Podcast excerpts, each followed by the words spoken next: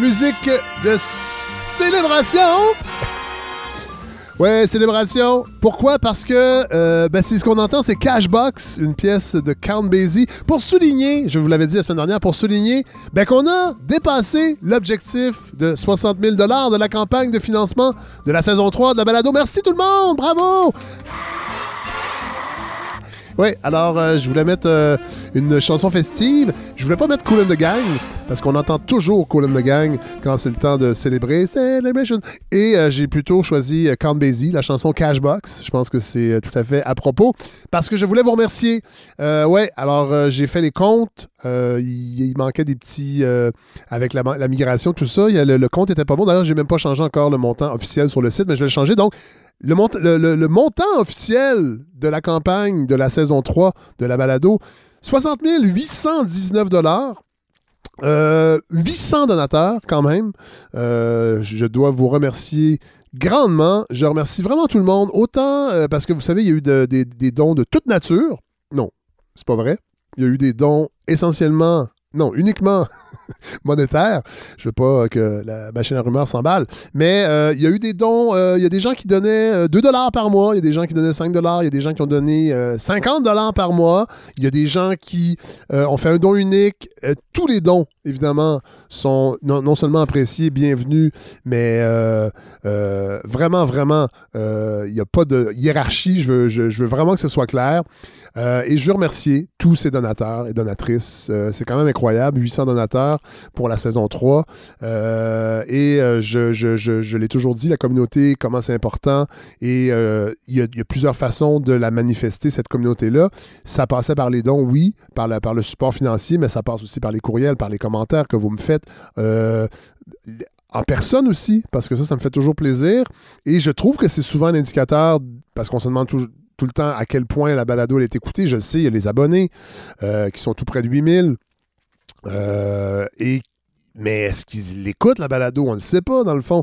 Et des fois, je croise des gens dans la rue. C'est toujours fascinant, parfois, quand je fume un petit cigare euh, sur le balcon avant, et de voir quelqu'un qui passe en jogging et me dit hey, c'est drôle, je suis en, de, je suis en train de vous écouter, Fred. Alors ça, ça me fait toujours plaisir. Alors voilà, je voulais vous remercier, vraiment. Dans un monde idéal, dans un monde idéal, on aurait fait un party. C'est ce qui était prévu l'an dernier. Euh, d'ailleurs, j'avais réservé le Lion d'Or pour le mois de juin. La pandémie a tout scrappé ça. Et euh, ben, encore cette année, je pense que ça ne sera pas possible, mais je vous le dis, euh, il va y avoir éventuellement un party parce que je pense que ce serait vraiment le fun de rencontrer tout le monde qui ont participé à ce projet-là. Bon, si les 800 viennent, je vais avoir, je vais devoir, partir une nouvelle campagne de financement pour la location de la salle. À 800, à 800 on prête au Club Soda.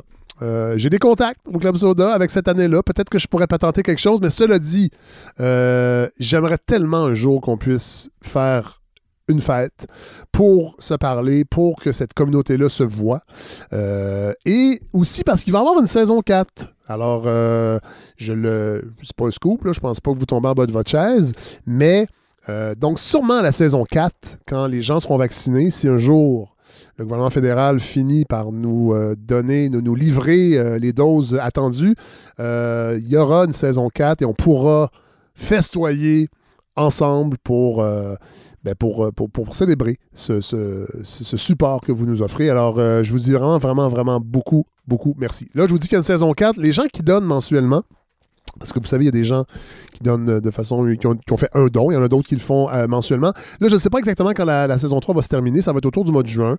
Je vais essayer cet été quand même de saupoudrer euh, le projet d'épisode, mais je vous invite à ne pas euh, suspendre vos mensualités pour qu'on puisse prévoir la saison 4. Évidemment, les gens qui ont donné de façon unique, vous allez être ressollicités. Ne vous inquiétez pas, nous avons vos courriels. Vous verrez si ça vous tente, si ça vous intéresse encore. Euh, il va y avoir une saison 4 de toute façon, mais c'est ça. Nous, euh, quand même, on veut voir venir, on veut être capable de voir qui, euh, en fait, est-ce que tout le monde pourra être payé euh, euh, pour, vous offrir ce, projet de qualité? Puis j'avoue que l'année prochaine, euh, j'aimerais que l'objectif soit un petit peu plus élevé pour qu'on puisse, que la balado puisse s'offrir un ou une recherchiste à temps plein. En fait, quelqu'un, je dis à temps plein, il faut, faut, voir, là, mais quelqu'un qui pourrait être assigné et qu'on ne compte pas sur le bénévolat, parce qu'encore une fois, la recherche, c'est sûr que ça amènerait le projet encore plus loin, mais de compter sur le bénévolat de personnes pour la recherche, j'aurais de la difficulté. En tout cas, j'aimerais mieux pas. Alors, euh, mais de toute façon, euh, je vais vous donner les détails quand ça sera prêt. Tout ça est en, est en réflexion parce que, ben, parce que je, je vous le dis euh, encore une fois, euh, vous le savez, mais il y a un, nouveau petit être euh, qui s'en vient, le bébé, le bébé de, mon amoureuse et moi, et qui devrait, qui est prévu le 10 mars, on ne sait pas trop, donc c'est la semaine prochaine. Il va y avoir des épisodes qui sont déjà euh, euh, en boîte parce que je veux pas que la balado prenne de pause. Mais techniquement, euh, il y aura un épisode régulier la semaine prochaine. Je vous en parlerai en fin de balado parce que l'invité est déjà confirmé. Mais bon, tout ça pour dire que je verrai comment ça va aller aussi avec ce, jeune poupon que, je vais amener en ondes pour un petit balbutiement que j'aimerais vous faire entendre parce que, ben, parce que j'ai bien hâte d'y voir la bête. je voudrais ma blonde encore plus. Mais euh, voilà. Alors, je voulais vous remercier. Petite introduction avec Musique Festive de Count Basie. Count Basie, d'ailleurs, parce que, bon, euh, dans les brouillons de culture, il y a des épisodes qui s'en viennent. J'aimerais en faire un sur Count Basie. Parce que moi, j'aime beaucoup, euh, j'aime beaucoup, beaucoup la musique jazz, mais particulièrement le, le big band, cette période plus swing. et entre autres, Count Basie. Euh, que j'adore vraiment. Euh, et j'aimerais en faire un épisode. Alors, vous voyez, il y a plein de projets qui s'en viennent. Euh, je vais être très occupé avec le bébé, oui, mais avec, avec ce projet-là et cet été, entre autres, avec d'autres brouillons de culture qui permettront de distiller euh, les épisodes jusqu'à la saison 4. Alors, euh, pour l'épisode qui nous occupe aujourd'hui, je suis très content parce qu'on va avoir euh, Godefroy Lorando qui revient avec un résumé de lecture. Je pourrais dire ça. Pour ceux qui se rappellent l'an dernier, Godefroy l'avait fait avec le livre de Jean-François Roberge. Et là, je lui ai demandé, en fait, c'est Godefroy qui m'a proposé Question de, le sortir un peu de ses habitudes des deux premières saisons, de, l'entendre sur d'autres sujets. Je, je me rappelle plus si c'est lui ou c'est moi, mais est venu sur le sujet la lecture du livre Cap sur un Québec gagnant. Vous vous rappelez, c'est ce livre que François Legault avait publié avant de devenir premier ministre. Et God s'est proposé de voir là-dedans, est-ce que euh, est-ce qu'on reconnaît encore le premier ministre d'aujourd'hui avec les projets qu'il avait dans ce livre-là? Alors, euh, voilà, ça c'est ce que, ce que Godefroy nous propose cette semaine. Aussi, ça je suis très content, un peu plus tard, on va avoir François Carabin, qui est un nouveau collaborateur. Euh, moi, je voulais avoir un correspondant parlementaire euh, à Québec pour ce projet-là. J'ai essayé, j'ai lancé des perches, ça a presque marché avec d'autres personnes. Finalement, ça a tombé à l'eau et là, j'ai mis ça sur la glace. Euh, question de. Je voulais avoir quelqu'un, mais je voulais avoir quelqu'un qui, m'inspirait. Et pendant les, points de presse, euh, il y a quelqu'un qui est ressorti. Je trouvais que ces questions étaient pertinentes. Je ne le connaissais pas beaucoup, ce journaliste-là, et c'était François Carabin, jeune journaliste de 23 ans, qui est euh, correspondant parlementaire au journal Métro. il a accepté de jouer le jeu c'est une nouvelle voix. C'est quelqu'un qui n'a pas vraiment fait de radio dans sa vie, puisque c'est un journaliste à l'écrit. Alors, euh, et je trouve que la balado aussi, en tout cas, j'ai envie de, qu'on se permette ça, d'avoir une espèce de, d'approche de développement de talent, euh, si on peut dire ça. Alors voilà, François Carabin a accepté de relever le défi. Alors c'est une première. Euh, il va en avoir d'autres sûrement. C'est un tango tout ça, ça va se ça va ça va se peaufiner, ça va se bonifier, mais je suis content quand même aujourd'hui de vous présenter euh, François euh, Carabin qui va nous euh, ben nous nous parler de lui comment il a vécu la dernière année à couvrir les, points de presse du gouvernement le GOS pendant la pandémie. Mais cette semaine, je suis content de retrouver également Hélène Faradji qui nous présente, et ça j'avais vraiment hâte de l'entendre, le portrait du réalisateur japonais Hayao Miyazaki, que je ne connaissais pas. Euh, parce qu'on ne peut pas tout savoir. Mais euh, j'ai regardé le documentaire euh, et j'ai hâte de voir les, films. En tout cas, mais vraiment, rencontre vraiment, vraiment intrigante avec Hélène Faradji. Je vous présente ça tout de suite. Je vous souhaite un bon épisode 23 de la saison 3 de la balado de Fred Savard. Alors, on retrouve Hélène, et là, je suis très content, Hélène, parce que vous allez nous faire découvrir, moi le premier, le travail d'un réalisateur, d'un créateur, d'un artiste extraordinaire mhm. japonais euh, qui mhm. s'appelle Hayao Miyazaki. Exactement. Puis c'est un génie du cinéma d'animation. On connaît peut-être un petit peu moins son nom que Disney, mais son œuvre est tout aussi importante, voire plus importante à mes yeux. Et plus, euh, et, c'est drôle parce que vous parlez de Walt Disney, euh, pas nécessairement plus sympathique d'une certaine façon. Non, mais avec d'autres problèmes. Disons que Disney, c'était un problème de sympathie avec euh, des gens euh, infréquentables. Oui, c'est ça. c'est ça. Miyazaki, c'est plus un problème personnel, on va oui, dire. Mais ça, c'est fascinant. On va en parler. Là, qui, qui est rongé par l'angoisse et par le doute, mais qui a surtout fait une œuvre absolument incroyable. Il a fait 11 films et il est le fondateur de cette espèce de studio mythique de cinéma d'animation qui s'appelle Ghibli. Euh, Ghibli, c'est 18 films en tout, donc 11 ont été faits par, euh, par Miyazaki, il est le fondateur du studio. Et euh, si on en parle, c'est entre autres parce que Netflix a rendu disponible toute l'œuvre de ah Miyazaki, plus certains films de Ghibli euh, sur ses ondes depuis euh, quelques temps maintenant. Alors au départ, on voulait vous en parler pour le début de la semaine de relâche, mais en fait, on s'est dit, vu qu'il va y avoir des éclosions un peu partout, vu que les écoles vont fermer, ben, ça vous servira. On va avoir du temps. Exactement. Et ce qui est, ce qui est formidable aussi, c'est que justement, euh, Walt Disney, on a l'impression quand on met les enfants là-devant, c'est un petit peu pour s'en débarrasser, puis nous, on peut aller faire autre chose. Alors qu'avec Miyazaki, ben, on peut s'installer avec eux, puis avoir autant de plaisir euh, que les enfants. Je trouve ça assez formidable comme conception de l'animation. Si je reprends depuis le début, ce monsieur-là, il est né en 1941 à Tokyo. Et dès sa naissance, en fait, le, plus terrible va lui tomber dessus parce que les bombardements ont lieu, des bombardements américains, ben et sa famille va fuir. Et de cette idée-là fondatrice, il va retenir quelque chose qui va traverser toute son œuvre, c'est la dangerosité des armes. Et c'est à quel point aussi les hommes ont une tendance ou une prédisposition bah, à s'anéantir les uns les autres. Donc que l'homme n'est pas bon par nature, c'est pas rousseauiste du tout comme, euh, comme œuvre, c'est justement anti-Walt Disney. Il n'y a pas les bons et les méchants d'un côté, il y a une nature humaine qui est faite à la fois de, de volonté de détruire l'autre, de détruire la nature, et en même temps qui est capable de euh, protéger les plus jeunes, d'être euh, euh, empreinte d'un véritable respect pour les anciens, etc. Bon, donc il déménage très très tôt, sa famille est obligée de fuir et il va suivre des études en économie politique, ce qui a rien ah. à voir avec le cinéma d'animation, mais qui là aussi va former sa pensée parce que ben, on peut analyser, euh, je ne me suis pas lancée euh, dans une grande analyse comme ça, mais on pourrait utiliser le, marxisme pour lire l'œuvre de Hayao ah Miyazaki. J'ouvre une, parenthèse, Hélène, parce que euh, plus jeune, j'avais lu c'est un livre, euh, il, y avait une série, euh, je pense que c'était, euh, mon Dieu, comment ça s'appelait? Donc c'est Peter Ostinov qui présentait ça à la télé. Et c'était mhm. une série sur de sciences politiques. Et il y a un livre, Le défi mondial. Voilà, Le défi mondial. Mhm. Et il y a un chapitre sur le Japon.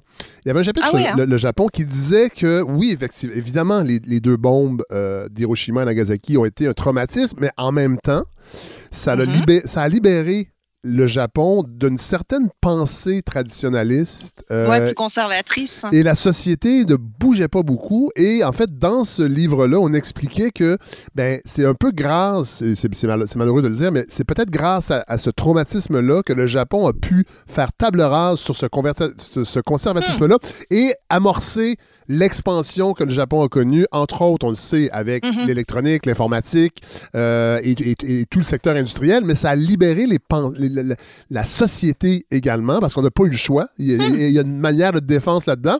Et Miyazaki est un peu un enfant de ce... Oui, un enfant de, ça, effectivement. voilà, alors, euh, fin de la parenthèse, je vous laisse poursuivre.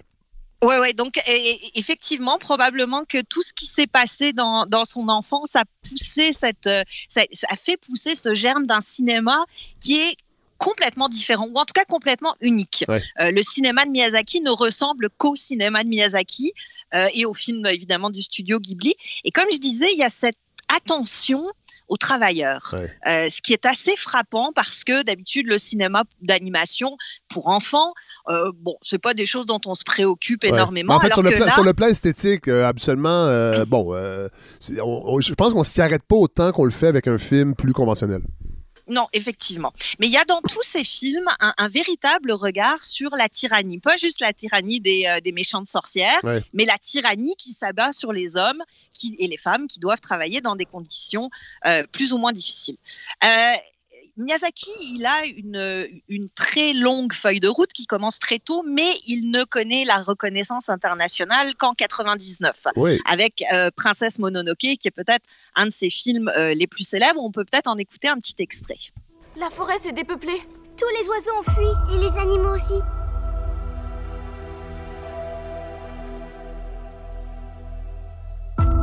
Mon prince, il se passe à l'ouest des événements funestes. Fois les anciens dieux disparus, les monstres redeviendront ce qu'ils étaient de simples animaux. Et la princesse Mononoke reprendra forme humaine. Je vous rappelle que c'est un dieu que nous chassons, pas une simple bête. Ne meurs pas en vain Ouais. Ouais, La forêt est au cœur de l'œuvre de Miyazaki, qui est vraiment traversée par une conscience écologiste extrêmement forte. Euh, dans Mononoke, bon, c'est l'histoire d'une forêt qui a été dévastée par les hommes. Euh, il va falloir retrouver un dieu cerf pour pouvoir euh, libérer un jeune homme qui a été touché par une malédiction que lui a donné un sanglier démon. bref, il y a de l'animisme, mais il y a surtout cette idée que la paix, euh, le, la sérénité, ben, c'est pas dans le royaume des hommes qu'on va la trouver, c'est au contraire le plus loin possible de la civilisation. Ah Et en faisant mes recherches sur lui, euh, il revient souvent sur l'œuvre de Frédéric Bach. Ah oui? Notre Frédéric Bach, ouais. Wow en particulier Crack. Euh, il est en admiration, Miyazaki, devant la façon qu'avait Frédéric Bach de dessiner les plantes, de dessiner la nature, euh, ce trait extrêmement élégant. Et apparemment, alors c'est peut-être une légende urbaine, mais je l'aime beaucoup, il aurait dit à son producteur quand il a vu Crack, donc nous sommes des ratés, n'est-ce pas? Ah mais, non, mais non, mais ça rappelle l'importance et la grande tradition du cinéma d'animation de l'ONF, ben entre autres. Effectivement. Qui a été mise à mal un petit peu dans les années 2000, fin 90, en fait, avec des coups de pas budgétaires. Moi, je me rappelle, euh, il y avait eu, euh, il y avait eu des, des, des, protestations, puis on, on, perdait un peu euh, le, côté laboratoire qu'a été l'ONF pour peut-être le sacrifier sur l'autel de la rentabilité et de vouloir avoir des films qui, voilà. pognent entre guillemets. Là, puis je veux dire, l'ONF n'est pas tombé dans, le mercantilisme, mais je sais qu'il y avait des gens qui, euh, qui, avaient dénoncé ce. Je pense que c'est sous les conservateurs, entre autres. Euh, là, il faudrait mm-hmm. vérifier, là, je ne veux pas trop m'avancer, mais on avait euh, joué un peu sur la capacité de l'ONF de garder ce côté innovateur qui a, mm-hmm. qui a eu une renommée partout dans le monde. Ben, c'est sûr, et, qu'il y a eu une influence majeure ben sur la plupart des grands artistes mondiaux. Euh, vous parlez de Frédéric Bach à n'importe quel cinéaste d'animation autour de la planète, il va le connaître. Et non seulement il va le connaître, mais il va le respecter. Euh, parce que c'est vraiment une œuvre fondatrice et peut-être que nous, on n'y fait pas tout à fait attention. Vrai. On le, on le met pas assez de l'avant, mais il a certainement eu une, une, influence majeure, en tout cas sur l'œuvre de, de, Miyazaki, dont la plupart des films peuvent être vus comme bah, des manifestes contre la pollution euh, qui fait des ravages, contre la surconsommation aussi. C'est d'ailleurs le grand enjeu de son film peut-être le plus connu, euh, Le voyage de Shihiro, Spirited Away, qui a gagné l'Oscar du meilleur film d'animation, et qui est donc cette histoire d'une petite fille de 10 ans, très capricieuse, qui, qui doit déménager avec ses parents, elle veut pas, et sur le chemin, euh, ils vont atterrir dans un espèce de village fantôme où la nourriture est abondante et les parents vont se mettre à manger, manger, manger jusqu'à se transformer en cochon. Ah ouais. Ah ouais, il y, a des petites pointes comme ça contre euh, qui nous sommes dans l'œuvre de Miyazaki qui est assez intéressante. Et il y a aussi une mélancolie. Il y a une, ce que j'aime beaucoup parce que d'habitude, j'ai l'impression que dans le cinéma d'animation pour enfants, on fait pas confiance aux enfants. On veut que tout soit beau, tout soit rose, leur donner des émotions positives, euh, de, de l'entrain. Mais Miyazaki, il ose la mélancolie, il ose la tristesse. Tout, Dans tous ses films, il y a une allusion à sa mère. Sa mère qui est morte quand, euh, quand il était assez jeune de la tuberculose. Et euh, dans tous ses films, il va en fait, placer... En fait, Hélène, en fait, je vais vous, si vous permettez, je vais vous corriger. Mhm. Parce que sa mère est pas morte si jeune. Elle est morte, je pense, à 72 ans, mais elle a été malade toute sa vie. Oui, c'est ça. Et très tôt, très tôt, elle a été alitée. Euh, elle avait la tuberculose spinale. Dans le documentaire, c'est spinal tuberculosis. Je ne sais pas en français si, mais, mais et elle, elle, elle, est morte. Et toute sa vie, elle était malade. Et ça a été marquant. Et lui-même, à un moment donné, c'est. Euh, en fait, des pensées sont, sont survenues. Il, a regretté d'être né. Et d'ailleurs, il a mm-hmm. mis ce sentiment-là dans un de ses films euh, où il y a un personnage enfant qui mm-hmm. regrette d'être né et euh, il y a un autre personnage qui vient le consoler. Je me rappelle plus le, titre. Là. Je, pense que c'est Totoro. Ah, voilà. Euh, mon voisin Totoro, justement, c'est deux petites filles qui doivent déménager près de l'hôpital où est traité de leur mère. Et elles vont découvrir dans la forêt alentour des esprits qui sont ces fameux Totoro, qui vont les aider à grandir, qui vont les aider à apprivoiser l'idée de la mort aussi. Euh, c'est très très beau, c'est très profond. Et je trouve que dans le cinéma de Miyazaki, ce qui est très beau, c'est qu'on s'adresse vraiment à l'intelligence émotive des enfants. Euh, et, c'est assez rare pour le souligner. Euh, justement, puisque vous parlez de ce documentaire. Ce documentaire, en fait, c'est euh, un, film assez extraordinaire en quatre parties, quatre fois 45 minutes. Ça a été fait par un journaliste qui s'appelle Kaku Arakawa. Et ça s'appelle 10 ans avec Miyazaki. C'est disponible gratuitement sur Internet. On vous donnera ah, toutes toutes, les références. Et euh, c'est vraiment. En fait, Hélène, Hélène, je conseille aux gens de commencer par le documentaire. Ouais. Parce que moi, j'ai jamais vu de film de Miyazaki. Je m'en mhm. excuse. Euh, c'est pour ça que j'avais hâte que vous veniez nous en parler. Et j'ai commencé euh, en fait, j'étais en train de regarder le, documentaire et, je pense que je vais encore mieux apprécier le travail de Miyazaki quand je vais voir les films. je, là, euh, je vais, le faire avec, euh, avec mon garçon aussi parce que je pense mhm. que ça pourrait l'intéresser parce que cette esthétique-là, puis on va revenir au documentaire après, là, mais cette esthétique-là, euh, elle est très japonaise, évidemment. Moi, ça me rappelle mhm. ben, Goldorak, ça me rappelle Candy, ça me rappelle Belle et Sébastien, des séries animées japonaises que j'écoutais quand j'étais jeune. Évidemment, on est, on, est, on est ailleurs, mais il y a quand même cette j'ai l'impression qu'il y a une continuité dans cette esthétique-là que Miyazaki pousse encore plus loin. Absolument, et c'est celle du manga en fait. C'est l'esthétique du manga, donc avec des dessins très ronds, très fluides, des couleurs très harmonieuses, très simples, euh, souvent dans le pastel aussi, mais que Miyazaki, euh, contrairement à Albator ou à Candy, va vraiment mettre au service d'une esthétisation de la nature, de la forêt, euh, de l'enfance, de la spontanéité, de l'imagination. Et ce qui est extraordinaire dans son travail, c'est cette espèce de refus de euh, l'animation qu'on va qu'on peut appeler rapidement moderne, mais qui se fait par ordinateur. on va écouter un petit extrait de ce documentaire justement. It's summer 2007. There's less than a year until the movie's release. Production is in full swing.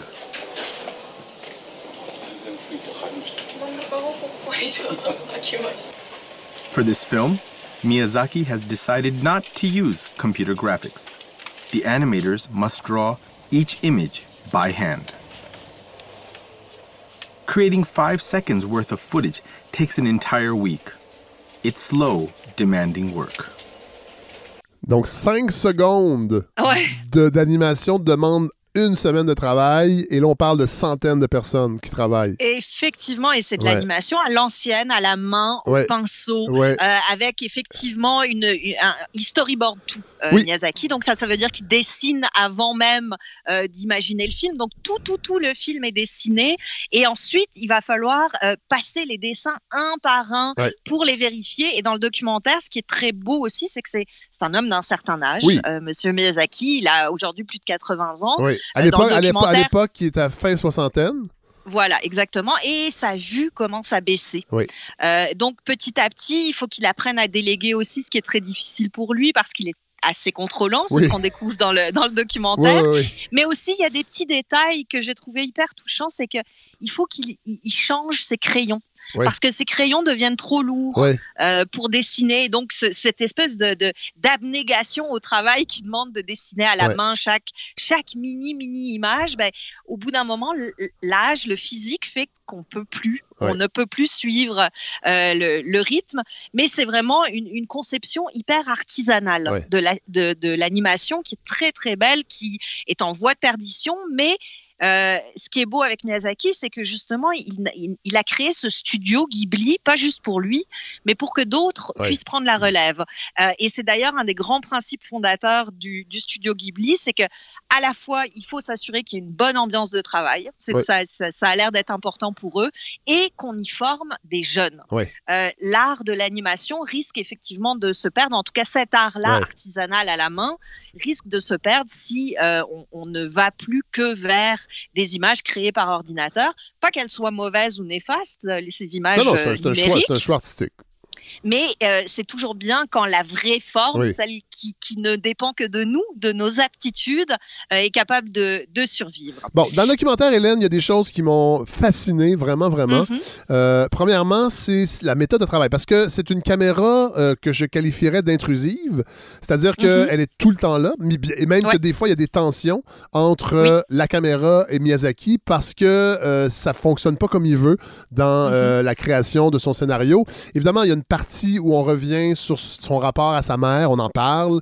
Euh, mm-hmm. On retrace, dans le fond, le certains personnages féminins de tous ces films sont euh, indéniablement euh, représentés, représentent sa mère. Mais en plus, il y a sa relation avec son fils qui travaille avec lui et qui est et moi, ça m'a vraiment interpellé, très conflictuel, parce que parce qu'il refuse un peu. Euh, et ça a été un père absent. Euh, d'ailleurs, il, va voir, il va voir le premier long métrage de son fils mhm. et je pense qu'il y a un trop-plein. À un moment donné, il sort parce qu'il fume comme une, cheminée aussi, ça faut le dire. vrai. Mais il sort de la salle, il, il, dit à la caméra on, ne doit jamais faire un film avec ses émotions comme ça. Et c'est son mhm. fils, dans le fond, je pense, qui a mis beaucoup de ça, du père absent. Et, mais mhm. en même temps, il est très distant de son fils. Euh, et là, je suis rendu à l'épisode 3. Et là, il y a la tension, il y a une grande, grande tension qui s'installe entre les deux. Ça va, ça va s'apaiser dans le quatrième. Je vous vends non, le pas trop, pas du quatrième. Mais, c'est effectivement très beau parce qu'on se rend compte que pour créer cette œuvre-là, Miyazaki a sacrifié un peu sa propre vie à lui. Alors peut-être qu'il l'a fait euh, en toute conscience et que c'est ce qu'il voulait, mais cet investissement dans la création a fait qu'il s'est éloigné de son fils. Euh, c'est drôle. Alors que, oui? Ah, euh, ça me fait penser aux, enfants du refus global, cette hmm. dimension-là. Je ne sais pas si vous avez vu ce documentaire-là? Oui, je l'ai vu, effectivement. Évidemment, c'est plus intense parce que là, eux ont, carrément, dans certains cas, abandonné complètement leurs enfants. Mais mm-hmm. il y avait cette dualité entre le, sentiment d'avoir à créer une grande œuvre et le sacrifice mm-hmm. que ça demande, qui est souvent nos proches, les gens qu'on aime. Oui, effectivement, il doit y avoir quelque chose dans cette euh, on a l'impression que les créateurs, en tout cas comme ceux comme Miyazaki, sont presque dévorés par leur œuvre, ou en tout cas se donnent tellement entièrement qu'il n'y a plus vraiment de place pour les autres. Et c'est d'autant plus troublant dans le cas de Miyazaki que son fils veut faire le même métier que ben lui. Oui, oui. Et, et, que donc vient se, se greffer à cette relation pleine de distance et d'amertume une admiration. Et une rivalité, et une rivalité en même temps. Une rivalité aussi, évidemment. Euh, ça rend ça très complexe et très profond. Et on sent effectivement que toutes ces, euh, ces, problématiques, ben, elles, nourrissent le cinéma de Miyazaki. elles sont là. Et encore une fois, c'est cette façon de parler aux enfants comme des gens qui sont capables de comprendre ces choses-là. Euh, des choses qui sont graves, des choses qui sont adultes. Et il le fait à travers des personnages, souvent de jeunes filles, euh, qui justement ne sont pas des, euh, des petites princesses comme chez Disney ou des héroïnes aventurières. Non, elles sont complexes, elles sont contradictoires, elles sont tout sauf manichéennes. on peut écouter un petit extrait d'un de ses films les plus célèbres, Nausicaa. Si ce que tu dis est juste, le seul avenir de l'humanité serait l'extinction. Sous la ville de PJT, on aurait exhumé un monstre de l'ancien monde qui dormait là depuis des siècles. Un de ces guerriers qui ont détruit le monde en sept jours seulement Apparemment, il en restait un qui dormait sous la terre depuis mille ans. L'atmosphère est chargée de colère. Nous devons tout faire pour reprendre le guerrier géant au Tolmec avant qu'il ne parvienne à le faire revivre. C'est pour sauver la planète que nous le faisons. Sauver la planète au prix de combien de vies humaines? Je veux tuer personne, la vie est trop précieuse. vous parlez de complexité, Nausicaa, euh, oui, c'est complexe parce qu'elle tue. Exactement. Alors c'est une histoire assez complexe justement. On est, il y a eu sept jours de feu euh, qui ont ravagé la terre. Il y a une poignée de survivants, dont cette fameuse Nausicaa, qui a la capacité de communiquer avec tous les êtres vivants, euh, donc même les, les, esprits euh, qui, qui, habitent les plantes, la forêt, etc. Et effectivement, elle se retrouve à devoir tuer pour sauver. Euh, ce qui est quand même des, un enjeu assez complexe pour une enfant, une jeune fille. Euh, mais sauf que, encore une fois, Miyazaki euh, a, une espèce de, confiance innée, spontanée en la faculté de compréhension des enfants. Et c'est ce qui fait aussi que son cinéma, ben, pour des adultes, il est passionnant à écouter ou à regarder parce qu'il nous, il nous place face à des dilemmes moraux, éthiques qui sont extrêmement importants dans la société dans laquelle on vit. Euh, qu'est-ce qu'on sacrifie pour le bien commun? Euh, Est-ce que, au nom de la survie de l'humanité, on doit laisser certaines personnes derrière. Euh, tout ça, c'est des grandes, grandes, grandes questions qui hantent son œuvre, qui sont évidemment traitées sous le prisme d'un cinéma. Euh, c'est pas, c'est pas violent, ben, c'est pas violent. Oui, il y a de la violence, mais euh, c'est pas un cinéma agressif, pas du tout. C'est un cinéma qui est quand même doux et enveloppant. Mais pour vous donner un peu aussi euh, une, idée de, du genre d'homme qu'il est, toutes tous ces films, il les storyboard en écoutant la chevauchée des Valkyries de Wagner. Oui. Hein, donc, vous, vous, voyez l'ambiance dans laquelle on se trouve euh, quand, on crée, euh, les, quand on crée ces films dans les, dans les studios Ghibli. Euh, ce documentaire aussi. Je vous dirais, Hélène, que si c'était un réalisateur allemand, ça passerait ah peut-être moins bien. Probablement. Probablement. Heureusement, il n'est pas allemand. non, ce qui est très très beau, à la fois dans ces films et euh, dans, dans, ce documentaire, que vraiment je vous incite à découvrir, euh, si jamais vous connaissez pas le personnage, c'est qu'on découvre quelqu'un qui, oui, est pétri par euh, des doutes, par de l'anxiété, mais qui est surtout d'une humilité extraordinaire euh, face à ce qu'il a précédé, face au cinéma, euh, face à l'œuvre qu'il laisse, qu'il va laisser après lui.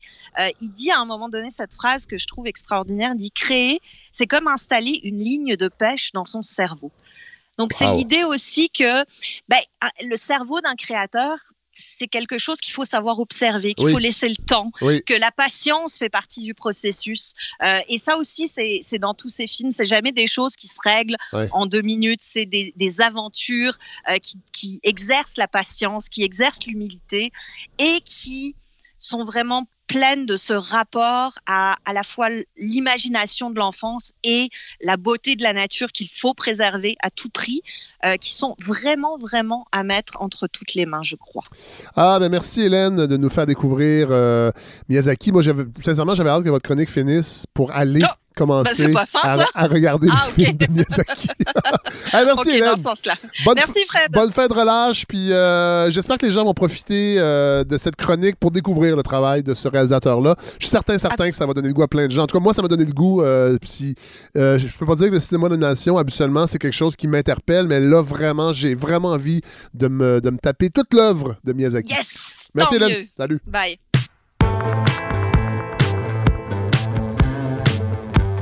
Ben, écoutez, c'est assez spécial parce que mon fils me disait ça hier soir. Euh, il est visionnaire. Il me disait Je pense que Claude Julien va perdre sa job. Euh, on avait eu un beau début de saison. Euh, évidemment, c'est pas beau à voir. Les, entre autres, je, pense aux deux matchs contre Ottawa, la désorganisation. mais je vous confirme que je vais rester premier ministre. Donc, il n'est pas question que, que je devienne coach du Canadien. Ah, alors, ce qu'on vient d'entendre, premièrement, Godfrey Laurando, salut! Salut Fred. Ouais, là, on vient d'entendre ah, ah. François Legault. Euh, Est-ce qu'il parlait de la première vague, deuxième vague, oui, mais c'est ça, avec, saison, avec Ottawa, avec Ottawa, confusion. Je me dis, mais non, il parlait de. Ben, moi, j'aime ça quand notre premier ministre il parle de hockey. En, pandémie, là, c'est sûr que ça, c'est moins pire qu'au début, mais euh, tu sais, 15 morts par jour, puis euh, on, trouve quand même le temps de parler de hockey. Moi, je trouve ça vraiment, vraiment, vraiment le fun. Mais Est-ce que vous savez, Fred, que, que Fred, le go, vous savez, Fred, que bon, nous aussi, j'ai préparé un épisode complet sur notre premier ministre. Oui. Et j'avais, j'avais envie d'entendre sa voix au début parce que je trouve qu'on ne l'entend pas suffisamment. Mais là, j'avais annoncé... j'avais annoncé la semaine dernière, God. J'étais pas assez peut-être précis. J'ai juste dit, Godefroy m'a dit qu'il allait lire le livre de François Legault, un peu comme ce que vous aviez fait avec Jean-François Roberge. Et mon Dieu, on n'a pas été déçus de notre ministre de, l'Éducation. Hein, Ah non, pas du hein? tout. Non, Et si on réinventait le ministre, c'est ce qu'on avait dit. Mais donc, Fred, cette voix-là de notre premier ministre qu'on a entendu là, plus que, plus que n'importe quel autre ministre au, cours des autres années, c'est un peu comme la crise du verglas 98 avec Legault à la place de Bouchard et Arruda à la place d'André Caillé. Et euh, à la place de 3-4 semaines, ben, c'est un an. Cela dit... Oui. Cela dit, il faut quand même donner ça au docteur Arruda. Il est quand même un petit peu plus coquet qu'André Caillé. Oui. Qui se contentait de, mettre un col roulé. Oui, est-ce qu'il n'a pas mis un col roulé pour son, euh, sa, petite danse? Ah, ça se peut, mais ça devait être un, col roulé magnifique qui matchait avec quelque chose. Oui, c'est vrai, mais c'est vrai qu'il est coquet. Oui, mais c'est pas de lui qu'on parle, Fred. On parle de notre. C'est pas un défaut, je suis coquet, moi aussi. Euh. C'est vrai. Et moi aussi, à, ma manière. Oui, voilà. Intellectuellement coquet. Oui. Euh, mais donc, Fred, il s'est passé quand même quelque chose de spécial cette année. On est tombé en crise. Le parallèle avec la crise du verglas est possible. Et on s'est tourné un peu paniqué euh, vers l'équipe de notre premier ministre. On s'est fié sur lui. Euh, j'ai lu aussi, Fred, le livre de Normand Mousseau sur la pandémie, donc quand la raison tombe malade. Je voulais vous en parler aussi, mais finalement, c'est, j'ai pas beaucoup aimé ce livre. Ça, ben, un gars qui prend la hein. chance, euh, ben, il prend la chance, Fred, de, nous sermonner un peu en nous disant à quel point la Suède a bien fait. Euh, puis, tu sais, il fait ça en écrivant son livre au mois de juillet 2020, alors qu'il sait très bien qu'on est en pandémie. Il me semble qu'il a pris une chance. Et la Suède aujourd'hui, on. Hein? Voilà, c'est pas assez loin d'être parfait. Par contre, il y a. en, fait, en fait, on, peut résumer ce qui s'est passé ce qui s'est passé en Suède, c'est qu'il y, a eu une petite boulette. Là, hein? Euh, ça n'a euh, pas fonctionné comme ils voulaient. Pas tout à fait. Non, c'est. Euh, mais par contre, ils avaient, comme, comme on l'a souvent dit, ils ont eu, ils ont eu, et ça, je pense que Mousseau l'appréciait, c'est qu'ils ont eu une façon de, de, penser indépendante. Oui. Plutôt que de suivre comme des moutons. Et c'est un peu ça qui l'énerve. C'est la réponse mondiale, politique. Et ce qu'il dit, et que je, je me sers de ça un peu comme point de départ aujourd'hui pour finalement arriver au livre de Legault, c'est que euh, bon, on a accepté beaucoup de restrictions à nos libertés. Donc, on pourrait dire, euh, on pourrait argumenter sur à quel point ça a changé, ça a eu un impact ou pas sur nos vies. Ça dépend un peu de, ben, de chacun. Oui mais on aurait été en droit d'exiger comme population une transparence totale, une reddition de comptes vraiment exemplaire à cause du caractère exceptionnel euh, des mesures qui ont été mises en place, mais c'est pas ça qui s'est passé. Euh, on, s'en est plaint, il y a beaucoup de monde qui s'en plaignent euh, dans les médias, mais pas tant dans les médias traditionnels. C'est beaucoup plus des, des, gens qui prennent position sur Twitter, par exemple, et qui exigent euh, qu'on nous rende des comptes, qu'on nous explique pourquoi telle et telle décision sont prises. Mais finalement, la population et les médias de masse au Québec ont plutôt fait confiance à ce monsieur-là, à notre premier ministre qu'on connaissait. Bah, en tout cas, on n'a jamais vu autant un premier ministre dans les années récentes. C'est clair et net avec tous ces, tous ces points de presse. Euh, il, s'est offert beaucoup de visibilité. Hein. Euh, on pourrait parler d'un détournement médiatique, peut-être. Mais donc, la question d'aujourd'hui, que j'essaie, Fred, c'est sûr, ça va être un peu subjectif parce que ah je suis habitué à des atomes et puis à, des molécules, des choses très précises et rien, rien, rien de... Et des choses qui ont des comportements euh, souvent prévisibles. Exactement, alors que là, ce n'est pas le cas. Mais la question, donc, totalement subjective, qui est François Legault? Et donc, euh, voilà, c'est tout simplement ça. C'est ben, qui ce gars-là? C'est ben qui notre premier ministre? Et c'est très important. Je me suis même permis, Fred, je ne sais pas si si vous, si vous l'avez vu passer. Mais j'ai fait un petit sondage bidon sur Facebook. Ah non, j'ai pas vu ça. Ah non, ok, parfait, c'est encore mieux. Ah. Donc, euh, tant qu'à déraper vers un peu de subjectif, j'ai sondé mes amis Facebook. Donc, il y en a plusieurs qui sont recoupés de la balado, mais c'est pas. J'ai pas utilisé la plateforme de la balado en me disant, t'as coup, Fred le voit pas, ça va être drôle. Donc, oui, Fred, j'ai fait un petit sondage. Je vous en reparle tantôt. Je suis content de vous surprendre avec ça, c'est parfait. Alors, donc, Fred, euh, un des éléments sur lesquels je m'appuie, donc aujourd'hui, c'est son livre publié en 2013. Oui. Donc, après la fondation de la CAC, c'est Cap sur un Québec gagnant, le projet Saint-Laurent. On en a déjà parlé un peu euh, à la balado parce qu'on avait parlé du, projet d'agrandissement du port de Québec, le projet Laurentia, également le projet euh, d'agrandissement du port de Montréal à Contrecoeur et que ça faisait partie un peu d'une vision que lui avait et j'avais promis de lire le livre et me voici, j'ai lu. Euh, ensuite, petite pause sondage au milieu de ma chronique et finalement à la fin, une espèce de courte pointe d'éléments que j'ai ramassés à gauche, à droite, beaucoup d'entrevues que j'ai entendues, des articles, euh, discussions aussi avec Lise Bissonnette que je me suis ah, permis. d'utiliser mon arbre généalogique. Votre fée marraine? Ma fée marraine, euh, qui est plus présente maintenant, on dirait que depuis que je fais de la radio. je la vois plus souvent. C'était ça le truc? Euh, oui, elle est jalouse, près de, la, longueur de nos chroniques. Eh oui, mais moi, j'ai déjà, j'ai déjà affaire de venir chroniquer à la balado. Et, voilà, elle réfléchit. Je sais qu'elle réfléchit encore. Je lui ai relancé l'idée et puis. Euh, elle a ben, raccroché. elle a raccroché. ça a coupé à ce moment-là. Et donc, euh, voilà, Fred. Euh, dans le livre de notre premier ministre que j'ai lu pour vous, euh, c'est pas un livre compliqué, là, on reconnaît vraiment son style dans les tournures de phrases. Ça, pourrait vraiment être lui qui l'a écrit. Donc, je soupçonne que c'est pas un ce qu'on appelle un fantôme qui a écrit à sa place. J'ai bien l'impression que c'est son livre à lui. Euh, ouais, vous allez avoir peur peut-être pour d'autres raisons. Mais donc, euh, on reconnaît sa tournure de phrase, sa façon de parler. Et d'ailleurs, Fred, avant, avant de commencer cette semaine, euh, j'aurais enregistré une mini chronique juste pour pour celle qui est, passée, celle qui est sortie la semaine passée, de laquelle j'étais absente, de notre projet, avec la nomination de Benoît Charette comme ministre à la lutte contre le racisme. Est-ce que vous avez reconnu comme moi la phrase caquiste de 2020? Euh, oui, le, faux sentiment de sécurité. OK, je, suis fier de vous, Fred, parce que donc le, débat autour de la question du racisme systémique, Fred, pourrait être dangereuse parce qu'elle provoquerait un faux sentiment de sécurité, tout comme le masque et, les, et les purificateurs d'air. Vous savez pourquoi je l'ai remarqué, cette phrase-là? Parce que c'est une, c'est une phrase qui, Parce que je t'écœurais en tabarnak de l'entendre. Ben, c'est Moi, c'est mon, je l'appelle, euh, je l'appelle mon alerte anti-marde. si quelqu'un me parle d'un faux sentiment de sécurité, je me mets en mode là, méfiance. Oui, oui. Alors, le, discuter, discuter, Fred, du racisme systémique, c'est s'offrir un faux sentiment de sécurité. Alors voilà, c'est ce président, c'est le premier ministre qui a choisi ce monsieur-là. Oui. qui a écrit un livre que j'ai lu. Et donc, qui est-il, ce chef de gouvernement, Fred, au pouvoir depuis octobre 2018? Alors, euh, je vais faire une petite bio, telle, que puisée dans son propre livre. Donc, évidemment, ce ne sera pas trop, euh, trop critique, mais c'est correct. C'est un homme blanc, euh, indépendant de fortune. déjà là, il se distance un peu de nous deux, Fred. Oui. ancien souverainiste hein, qui a abandonné le projet, mais qui court toujours après le même objectif, c'est-à-dire... Je dirais que là aussi, il commence à se distancier de nous deux aussi. En effet, et rendre le Québec plus prospère. Et donc, ça, c'est une obsession qu'il a depuis toujours. Il a dit qu'il était entré en politique pour ça, que, la raison première de son entrée en politique, c'est d'améliorer l'éducation au Québec. Euh, quand il propose dans, dans son livre la recette pour un Québec gagnant, euh, c'est drôle, il, n'insiste pas tant sur l'immense importance de la laïcité. Ah. Hein? C'est drôle. Hein? En 2013, il n'en parlait pas. Donc, c'est, un, ben. c'est quelque chose qui est devenu plus important plus tard.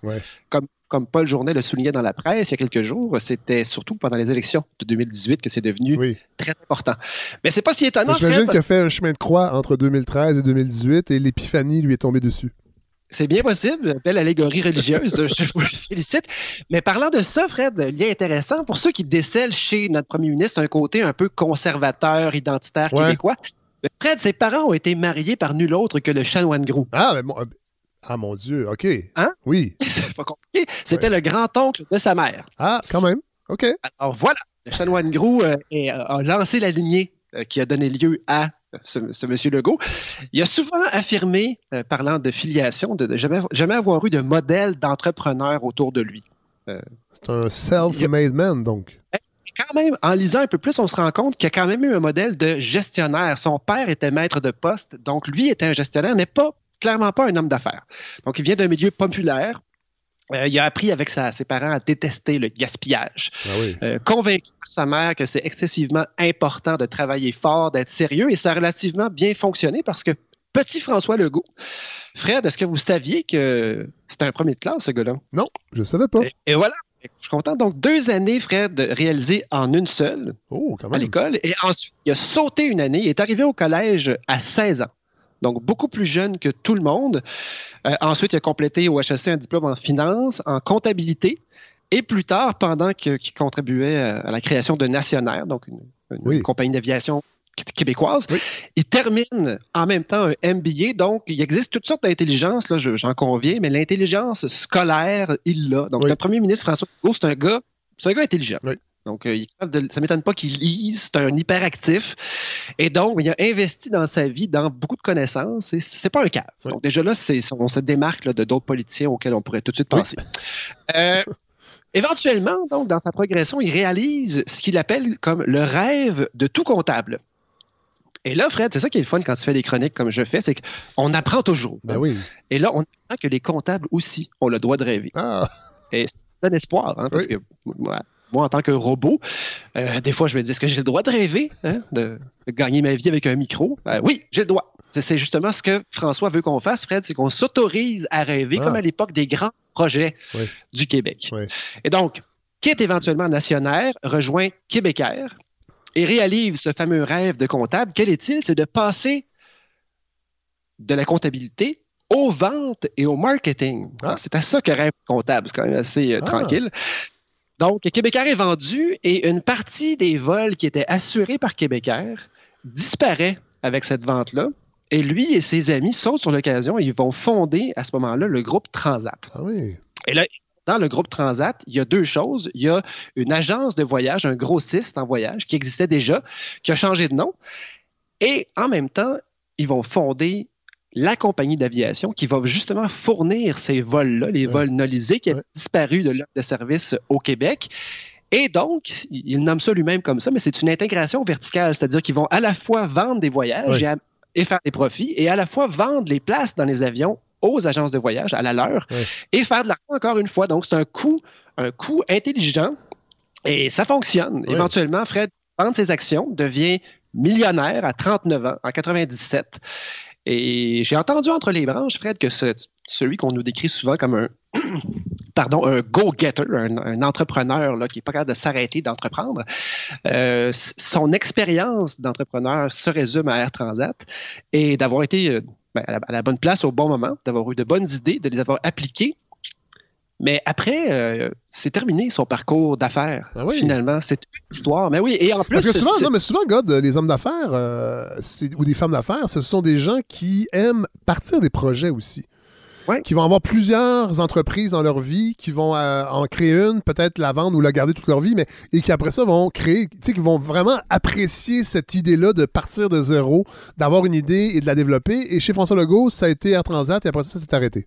Ben, après ça, il y a eu un autre projet, évidemment, qui était son projet politique, euh, qui était de, faire prospérer le Québec. Et donc, euh, mais oui, Fred, c'est en fait, mais il semblerait que quand Legault a placé son argent, ses millions d'Air Transat, il les a placés d'une façon excessivement prudente.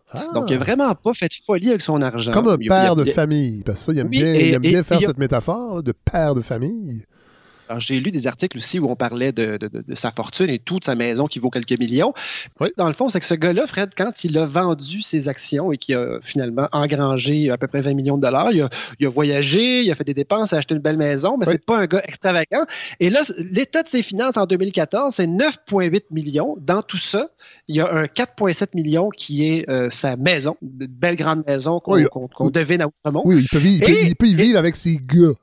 Et écoutez bien ça, Fred. Euh, écoutez bien ça. Il y a aussi des obligations d'épargne du Québec, qui est à peu près le placement le plus pépère qui existe. Ben. Et il y en a pour 4 650 000 on reconnaît le comptable derrière tout ça. Pas tant l'homme d'affaires, mais plus le comptable. Et c'est intéressant parce qu'on nous le vend comme un, homme d'affaires qui est hyperactif, qui, qui aime ça gérer et tout.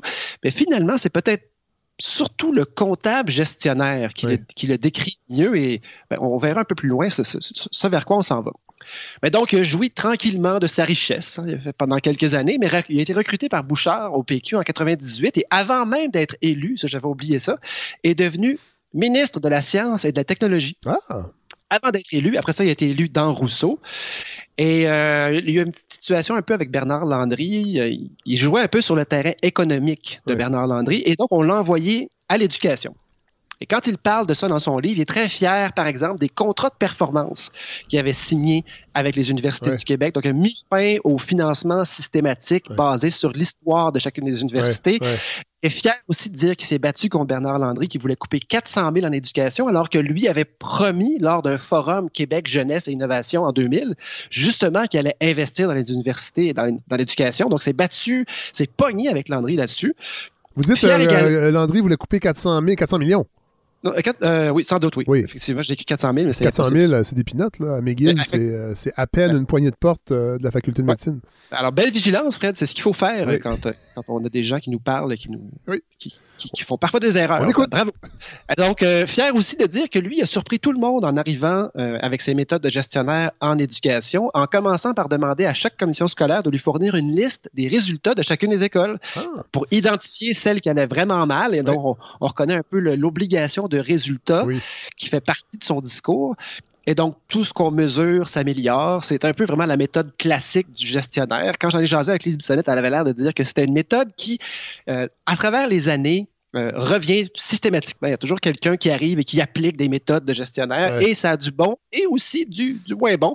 Euh, si vous lisez comme moi un livre de l'IRIS qui s'appelle Dépossession, on parle entre autres de, tous les dommages que ça, ça a pu faire à l'éducation, d'ajouter des facteurs de performance à l'école et aux universités, mais c'est une autre histoire. en fait, appliquer un modèle comptable à des facteurs humains, euh, parfois, ça fonctionne pas, en fait. Oui, en même les, humains, les humains ne sont pas des chiffres.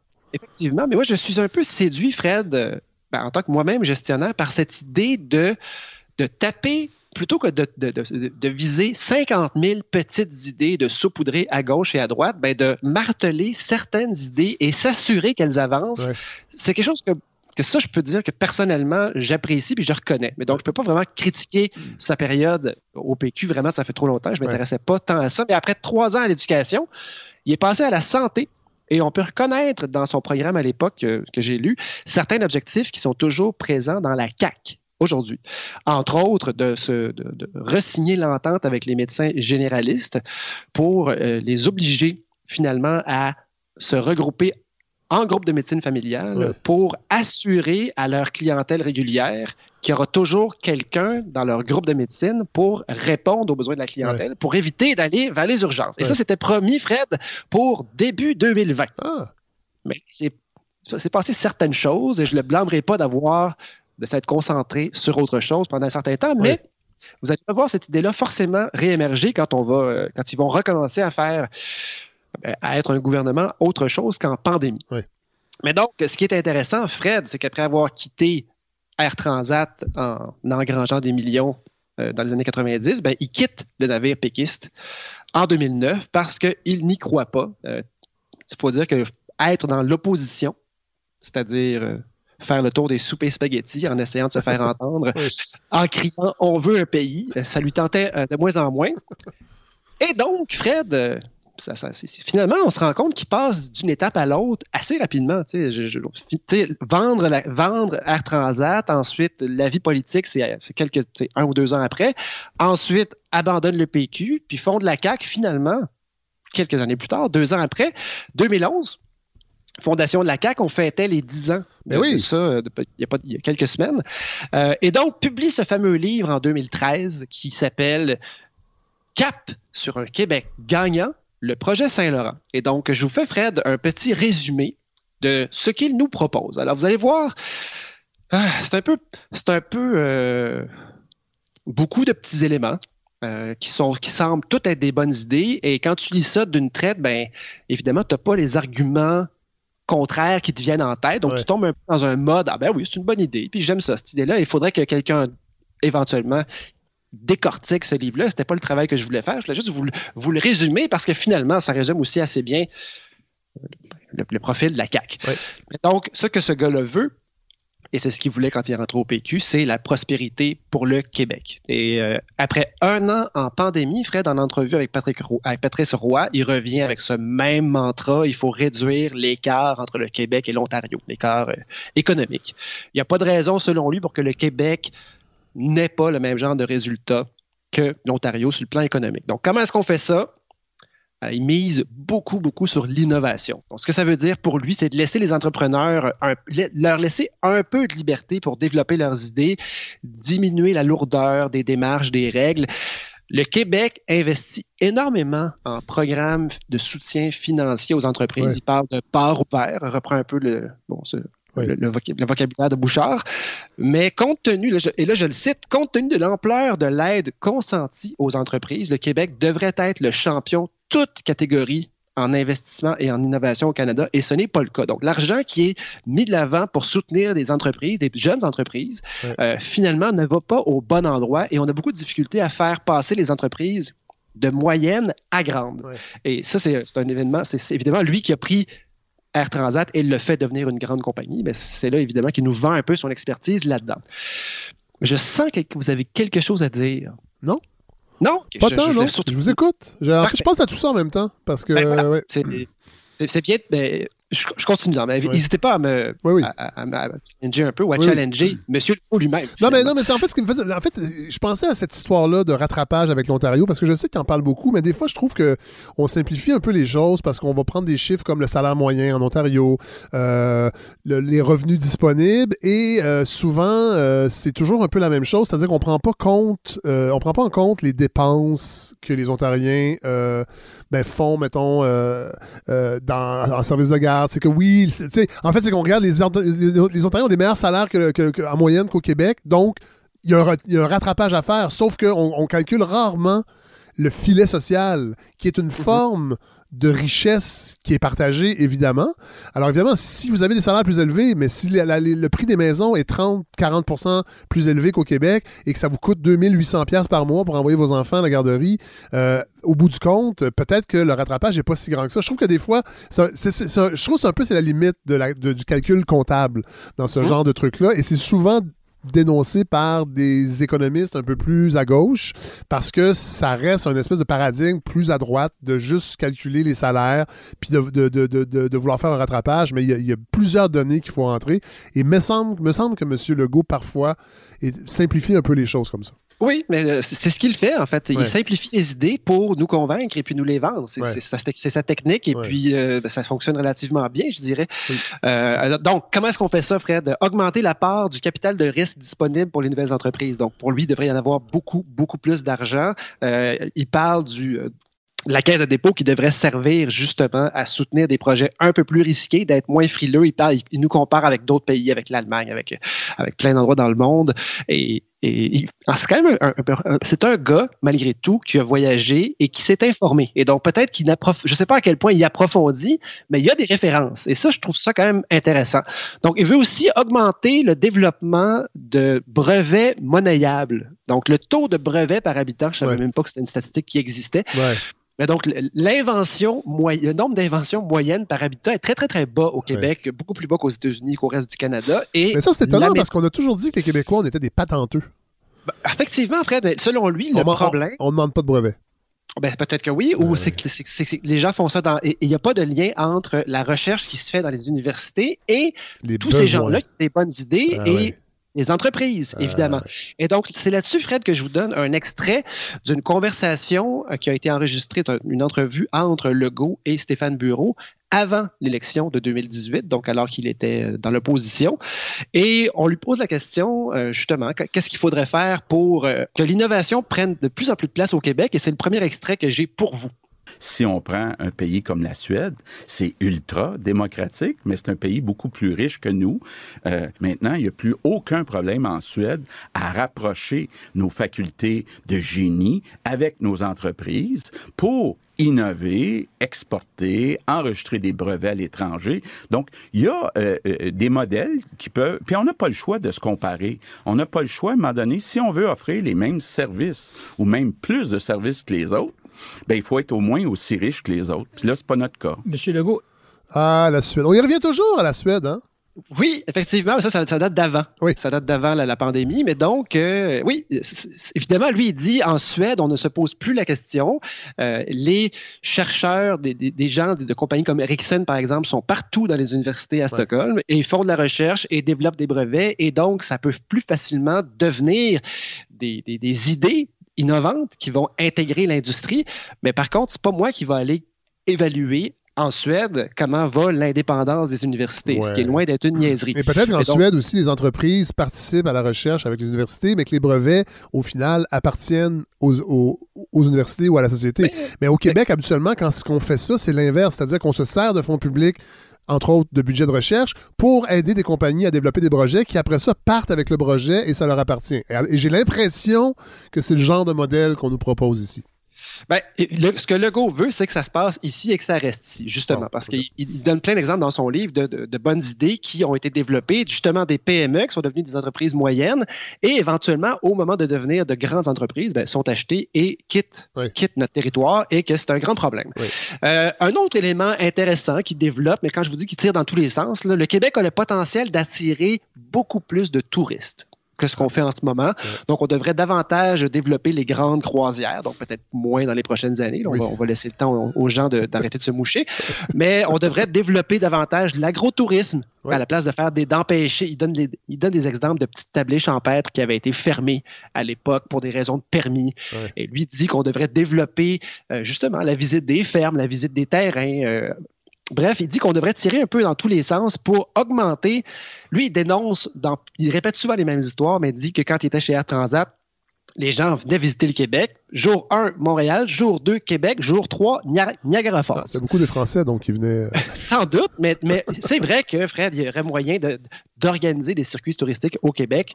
Vous Non, savez attendez, comme moi attendez, que Ouais. je- il y en existe, là. Je pense pas que je pense pas qu'on est une, euh, un désert euh, touristique, là, le Québec. Ben, vous, ben, vous répondez comme Stéphane Bureau, mais ce que, ce que Legault dit, c'est qu'on pourrait le développer bien plus que ça Bon. et euh, en profiter finalement Ouais. sur le plan financier, parce que la définition d'un touriste, c'est quelqu'un qui vient de Oui. l'extérieur. Oui. Donc, c'est de l'argent neuf. Oui. Ce qu'il Ça, veut faire aussi- que dans les pays comme le Mexique, le Costa Rica, euh, tous, les, tous les pays qui ont énormément de touristes, euh, ils en profitent énormément.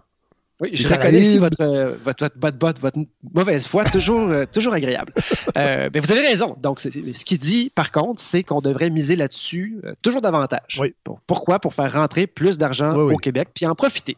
Donc, euh, il veut aussi fonder la vallée de l'innovation.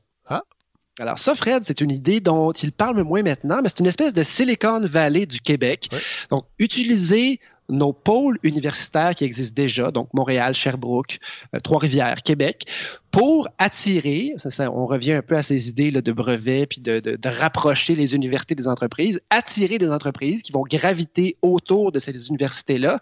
Et euh, selon lui, ça devrait être une obsession. euh, et c'est drôle parce que là, ils ont annoncé il y a la semaine passée là, la, la nouvelle compagnie de satellites qui va Oui. s'installer ici et développer davantage Oui. de plusieurs millions de dollars. C'est le genre d'annonce qu'il aime beaucoup Ouais, faire, ouais, hein, Fred? Des Des jobs emplois payants, payants, ouais, hein? ouais, c'est ça. Des jobs payants à 30, 40 dollars. Euh, lui, ce qu'il dit dans son livre, c'est qu'on devrait en faire une obsession, aller chercher les entreprises là où elles sont, leur demander, vous songez de venir au Québec, qu'est-ce que vous voulez? Ouais. De quoi vous avez besoin? Alors, évidemment, on ne parle pas de que de subventions bébêtes. Là. Euh, lui parle de vous avez besoin de quoi? Vous voulez que vos employés puissent habiter dans une ville cool, vous voulez de l'électricité pas chère, vous voulez la proximité de l'université, et donc d'ouvrir la porte, aller chercher, séduire, vendre le Québec à des entreprises de l'extérieur pour augmenter radicalement l'argent du privé qui peut entrer. Et là, Fred, je vais me permettre de développer une idée, euh, parce qu'il y en a, il y a beaucoup d'idées auxquelles il fait juste toucher comme ça, mais il y en a une qui développe de façon quand même intéressante, et là, on apprend des choses, et vous savez que c'est ce que moi j'aime. Oui, c'est votre carburant. Oui, ce qu'il dit justement, c'est qu'on a besoin d'attirer un nombre beaucoup plus élevé d'entreprises, mais que si jamais tout à coup elles arrivaient, on n'a pas de place, Fred, pour les installer. Ouais. Et donc, qu'est-ce qu'on fait? Ben, on dézone Ah. des endroits, zones agricoles, on fait ça à l'extérieur des villes, et selon lui, mais c'est pas efficace, c'est niaiseux. Et là, là, je suis plutôt d'accord. Donc, c'est qu'on va aller construire dans des nouveaux développements autour des grandes villes et non pas dans les grandes villes. Et là, il faut construire réseau électrique, réseau d'aqueduc, réseau euh, d'égouts, alors qu'il y a plein, plein, plein de terrains dans les grandes villes du Québec qui sont déjà équipés en infrastructure, mais qui ont été laissés en friche, très souvent contaminés. Et qui dorment là parce que, il donne l'exemple de, de l'Est de Montréal, donc anciennement occupé, euh, il y en a encore des raffineries, mais Ouais. il y avait des territoires beaucoup plus vastes qui étaient occupés par des raffineurs, Ouais. des terrains gigantesques, mais qui sont trop contaminés, trop épeurants à développer à Ouais. cause des coûts de la, dé- de la décontamination. Et les propriétaires pr- préfèrent tout bêtement payer leurs taxes et laisser ces terrains-là dégueulasses Ah ouais. en friche pour toujours. Et ici, c'est une étude qui est menée par l'Institut du développement urbain du Québec. On manque d'espace pour accueillir toutes les industries qu'on va devoir attirer. Et lui, ce qu'il dit, c'est qu'avant de dézoner de l'agricole, on devrait profiter d'infrastructures existantes directement déjà dans les villes. Et ce que, cette- ce que, ce que l'Institut de développement urbain du Québec affirme, c'est que dans huit villes du Québec, le potentiel d'espace commercial à développer sur ces terrains-là est de 50 millions de mètres carrés. Et donc, c'est très vaste. Oui. Euh, il parle de l'Est de Montréal en disant que c'est pratiquement aussi gros qu'Outremont. Oh. Et euh, juste un petit peu plus contaminé qu'Outremont. Et donc, ça, c'est un, Fred, c'est un exemple de sa philosophie. C'est-à-dire que si on trouvait une façon de rendre ça plus efficace, plus attrayant, de décontaminer, développer, construire intelligemment, ben, ce serait un exemple de cette lourdeur qu'on enlèverait et qui permettrait au- à, à la- si on veut, la roue économique de rouler un peu plus vite. Et là, quand je vous dis qu'il développe un peu son idée, c'est ça. Il y a deux méthodes, Fred, quand on veut approcher la décontamination. Il y en a une qui est celle qu'on exploite en ce moment. Donc, c'est l'approche qui s'appelle l'approche par critères génériques. C'est pas bien compliqué, c'est ce qu'on voit partout. On enlève la couche de sol contaminée et on la déplace. Et on la remplace par de la bonne terre. Alors, Oui. évidemment, c'est excessivement onéreux et ça ne tient pas compte du type de contamination qui est présente, ni de ce qu'on veut faire avec le terrain. Oui. L'autre approche, puis là, il nous donne plein d'exemples en Suède, en Californie, ailleurs, ailleurs dans le monde, où il y a des, des villes ont repris des terrains contaminés avec une, une approche différente et beaucoup plus agile et efficace. C'est l'approche par l'évaluation des risques. Et donc, plutôt que de décontaminer mur à mur comme si on allait faire un jardin bio à chaque fois, on, décontamine en fonction du type de contaminant et, de ce qu'on va faire. Et donc, l'idée, c'est de diminuer les risques et non pas de viser le risque zéro. Donc, à la place de viser une façon de faire parfaite, c'est le fun cette façon de faire là, mais elle est, ça paralyse. Et donc on rate plein d'occasions. Et lui, ce qu'il dit, c'est que si on allège le processus, si on permet aux gens de décontaminer un peu moins, mais il ne dit pas de botcher, il veut juste dire d'adapter finalement. Et là, évidemment que ce serait sans doute facile de trouver des exemples dans le monde où on a construit des développements immobiliers par-dessus, euh, non pas des anciens cimetières indiens, mais par-dessus des zones contaminées et que ça les a rattrapés dans le futur. Je suis certain qu'on peut, on peut argumenter ça. Mais ça reste intéressant de dire, euh, partout dans le monde, il y a des des territoires vraiment dégueulasses qui ont été laissés en friche pendant des années. Et quand on ouvre cette possibilité-là, ben, écoutons, la qualité de vie de cet endroit augmente. Et il y a plein d'endroits, entre autres, et c'est là qu'on rejoint un peu le titre euh, Projet Saint-Laurent, sur le bord des berges qui sont ce type de terrain-là. Et donc, lui, ce qu'il dit, c'est que ce n'est pas seulement des industries qu'on devrait installer, on devrait décontaminer installer des industries, oui, mais également des quartiers, des zones où les Québécois pourraient profiter de ce joyau, et ce n'est pas des blagues, le fleuve Saint-Laurent. Et vous le savez comme moi, on a souvent mis des autoroutes le long des fleuves, on a mis des ports, on a des installations industrielles vraiment pas belles. Et ce monsieur-là, que quelqu'un pourrait appeler un peu mal dégrossi, euh, quand même prône, entre autres, une commission architecturale nationale pour qu'on puisse uniformiser. Sûrement, sûrement présidé par Pierre Thibault. Habituellement, c'est tout le temps lui. Toujours lui. Euh, et donc, mais il accorde une, importance à faire les choses belles. Et donc, euh, ça m'a étonné de lui. Mais ça, on s'entend que fois, là, ça reste dans un livre qui, ben a, été publié avant de faire, euh, en fait, une espèce de, de promotion politique d'un homme qui veut devenir premier ministre. Je ne sais pas jusqu'à quel point avant la pandémie, en parlant encore euh, de, ça. Et sincèrement, des fois, j'écoute un peu les points de presse et on regarde aller la CAQ, on n'a pas l'impression que c'est le genre de projet qui les anime. C'est-à-dire que oui, on va décontaminer pour installer des industries euh, et les gens ben, iront vivre où ils peuvent. Puis euh, j'ai ben, On est sceptique. On est sceptique, mais en même temps, ça, donne le goût, si jamais il vient nous servir ce, genre de choses-là, puis qu'on se rend compte qu'il qui développent des projets dégueulasses. Par exemple, Fred.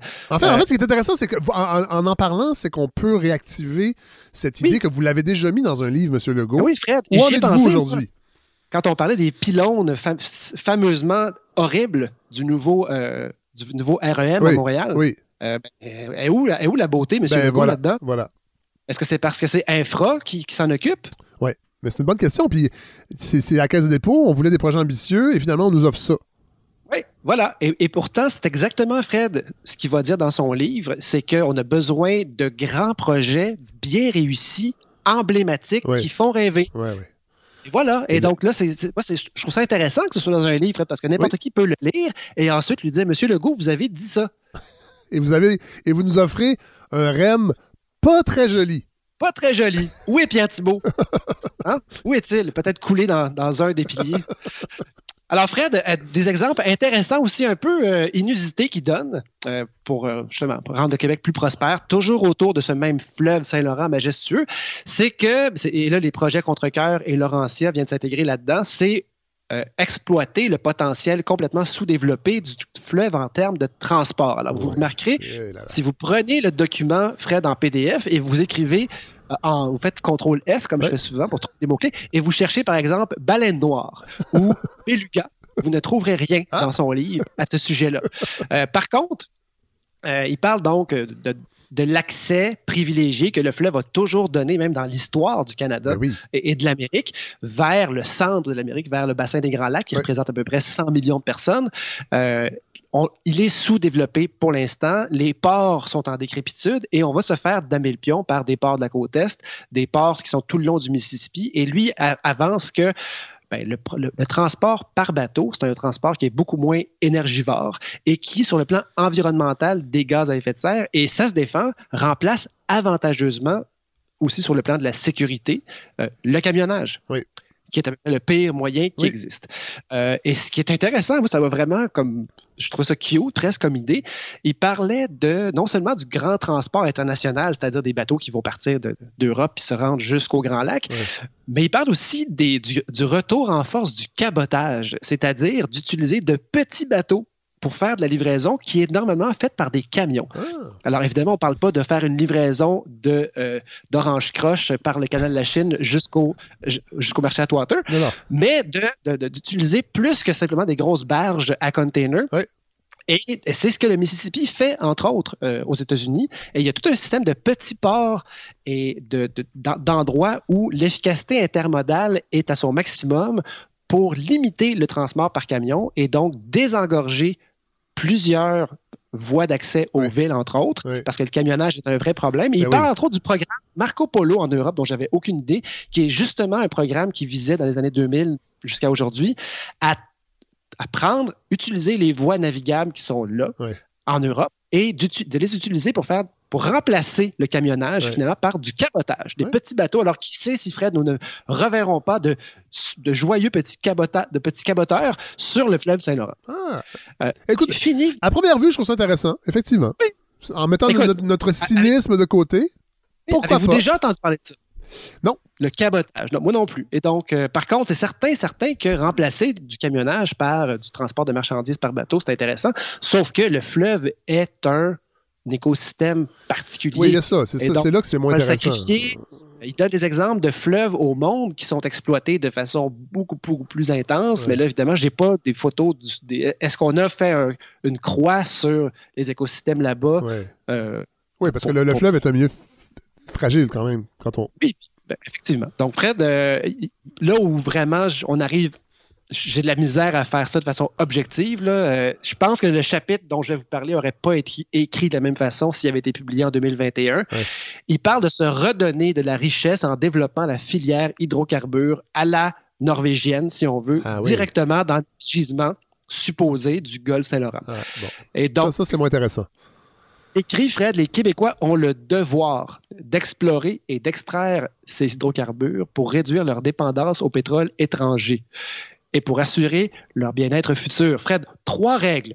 Exploiter ces gisements-là, mais que la juste part revienne aux Québécois. Oui, oui, oui. Ça veut dire de s'impliquer dans les compagnies qui vont extraire et pas simplement euh, vendre nos gisements. on, a, non, on a un bel historique de ça au Québec. Euh, un peu partout dans le monde. Bien exploité, oui. Mais par contre, donne l'argent, il donne l'exemple de la Norvège, qui, elle, ben, s'est impliquée directement avec ben la, la entre autres. Avec son fonds souverain. Voilà. Et, qui, ont, géré ça comme des champions, euh, vraiment, si on compare à ce qui a été fait en Alberta, par exemple. Mais bref. Ça veut dire, Godfrey, on s'entend que, tu sais, on peut, on peut, on, peut, je suis pas un spécialiste du tout de la question, là. On peut, on peut donner la Norvège en exemple, mais la Norvège a engrangé les milliards à une époque euh, où on est encore euh, à se dire que les, réserves étaient euh, inépuisables et que c'était pas mal de développer le pétrole. Et là, aujourd'hui, évidemment, ils sont contents parce qu'ils en ont vendu pendant des années, des décennies, et là, ils ont engrangé les profits. Mais, en 2021, de penser qu'on peut, à partir de, zéro, faire le même parcours que la Norvège, sur le plan environnemental, ça serait un désastre. En tout cas, de mon point de vue, Fred, je sais très bien qu'il y a des gens qui sont qui ont, le curseur plus du côté économie que moi. Euh, mais par contre, quand je lis ça, je, décroche. je me dis, ben j'espère, qu'on va trouver une façon de faire différemment. Euh, parce que lui, ce qu'il dit, évidemment, il ramène ça à la prospérité. Si on va être capable de s'offrir les services sociaux qu'on veut, ben, ça va passer par la richesse et on a des pétroles à, exploiter. C'est notre devoir, Fred. Notre responsabilité et notre devoir de faire ça. Alors, euh, convenez avec moi que ça, je pense pas qu'il réécrirait de la même façon en 2021. Alors, Fred, pause sondage. Oui.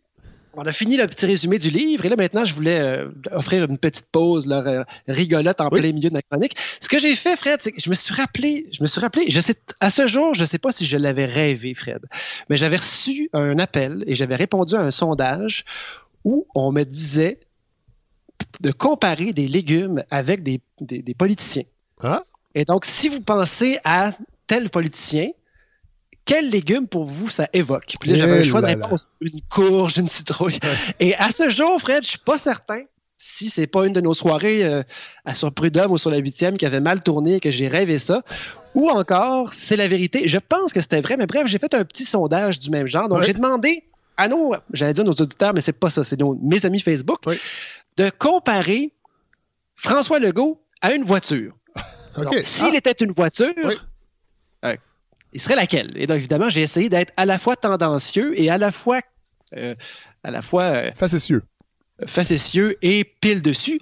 Et donc, j'avais mis comme choix de réponse une BMW, une Toyota Prius, un vélo, une Toyota Camry, une Ferrari, une ah. Kia Rondo, la Kia Rondo qui est à peu près l'équivalent d'une escorte, mettons, maintenant, c'est-à-dire une, une, sale brouette, euh, un SUV et d'autres suggestions. Alors, j'avais aucune idée, Fred, si j'aurais 5-6 réponses ou zéro. Tu sais, quand tu es sur Facebook, les algorithmes te jouent des tours. Finalement, j'ai une, une, soixantaine de réponses ah. assez rapidement. Donc, ce, qui ressemble parfois ce qui ressemble parfois à un sondage au Journal de Montréal. Alors, on peut quand même lui donner une certaine crédibilité. Alors, je pourrais même dire que c'est mon bureau d'enquête qui, a été responsable de ça. Et donc, euh, il y avait une réponse piège là-dedans. Ah il y en avait. C'était le SUV. Je, trouvais que moi, quelqu'un qui était un peu de mauvaise foi, alors je m'excuse à tous mes amis qui ont répondu puis qui, se sont, qui sont tombés là-dedans. Je me disais, quelqu'un qui répond SUV, bon, ben, c'est parce que tu sais, c'est la mauvaise presse, un SUV, tout le monde en a, on sait que ça dépense trop de gaz. Mais il y avait une réponse qui, me semblait être la bonne là-dedans, et c'était la Camry. Ah? La Toyota Camry, c'est le taxi par excellence. Oui, c'est vrai. C'est l'équivalent Toyota de la Jetta des années 80-90. C'est une voiture fiable, sans trop de personnalité, euh, pour laquelle il n'y a pas eu trop de, recherche et développement, pas trop de rappels non plus. Et c'est le choix qui a été le plus populaire. Ah. Ensuite, la Kia Rondo. Euh, personne n'a dit Ferrari. Non, mais évidemment. Évidemment. Peut-être peut avec, c'est peut-être une bonne chose aussi, qu'on ne veut pas avoir un, premier ministre euh, oui, je, je, je, que la BMW aurait pu peut-être séduire, mais non. Le, modèle allemand que, le modèle allemand qui a séduit François Legault il n'y a pas si longtemps pour euh, entamer le déconfinement, oui. Il en parle dans son livre aussi, Fred, de l'Allemagne, beaucoup, beaucoup comme un, exemple. Mais donc, euh, j'avais aussi, euh, j'avais aussi laissé libre cours aux gens. J'avais dit, si vous avez des idées de voitures, pour, on m'a suggéré certaines affaires. Par exemple, il y a quelqu'un qui a répondu, Monsieur Laurando, je refuse de réponse. C'est trop, trop péjoratif. Ah. Intéressant. les comptables peuvent rêver, mais ils ne sont pas obligés, comme vous voyez. Euh, une autre personne a répondu une Volvo stable, sécuritaire. J'avoue qu'à y avoir pensé, je pense que je l'aurais mis. Euh, Moi, j'aime. Euh, Moi, j'aime beaucoup les Volvo. Ah, j'ai beaucoup aimé les anciennes Volvo très carrées. Pour ça, a été vendu, entre autres, à Ford et ils en ont perdu. Mais je, ouais, c'est vrai. Peut-être avec le fait que François Legault parle souvent de la Suède. Il parle souvent de la Suède. Ouais, peut-être, la Volvo. Ouais. Non, mais tu sais, une Volvo bien carrée. Oui. Sécuritaire. Et familiale. Ouais. Sécuritaire. Donc, ça aurait pu être ça. Euh, ma réponse favorite, Fred, la Toyota Cressidia. Oh, ça fait longtemps, ça. C'est ça qui est drôle. Un modèle désuet, mais une des premières voitures parlantes. Ah! Alors, ça, le go évoquait ça pour lui. Après ça, je pose la question un peu plus sérieuse. Donc, comment vous voyez le go? Euh, là, j'ai beaucoup, beaucoup de réponses, mais ce qui, ce qui, il y a des réponses drôles et des réponses, je pense, qui sont un peu consensuelles. Donc, une personnalité forte dans un corps mou. Franchement. je, trouve, ça drôle. Euh, livre la marchandise, humain, euh, décideur, maintient le cap. Euh, faible, par contre, au niveau de la diversité des enjeux touchant les femmes. Ça, c'est revenu souvent.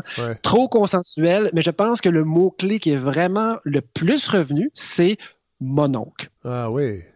Un mononcle. Et donc, évidemment, ça n'a rien de, de, positif. C'est dans mes amis, là. Fait que c'est même pas... oui, oui, on s'entend, oui.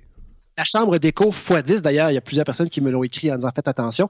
Euh, non, mais attends, attendez, Godefroy, c'est que oui, l'échantillon n'est pas grand, puis, mais c'est vrai que souvent, quand on parle de M. Legault, on parle de son, son, côté paternaliste qui, euh, qui, qui, flirte avec le populisme. je pense que le mononcle, la dénomination mononcle, elle, elle inclut ça. Puis on sortirait de votre échantillon, on l'élargisserait, puis je pense que ça, ça reviendrait quand même. Et je sais que pour des gens, ça séduit, mais pour d'autres, c'est un irritant. Et Fred, donc, euh, voilà, c'était ma. Merci, Fred, à mes amis qui ont pris la peine de, répondre à ces questions-là. Euh, mais ce gars-là a aussi dit, en sortant du PQ, je n'en pouvais plus d'user les bancs de l'opposition à critiquer sans rien proposer.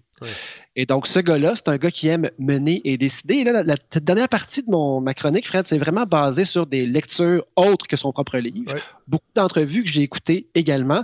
Et euh, c'est une espèce de melting pot d'informations, mais quand même, euh, j'essaie de rester bon, légèrement objectif malgré tout. Ah euh, ce qui, un élément qui sort, c'est que c'est un gars qui sait saisir les occasions.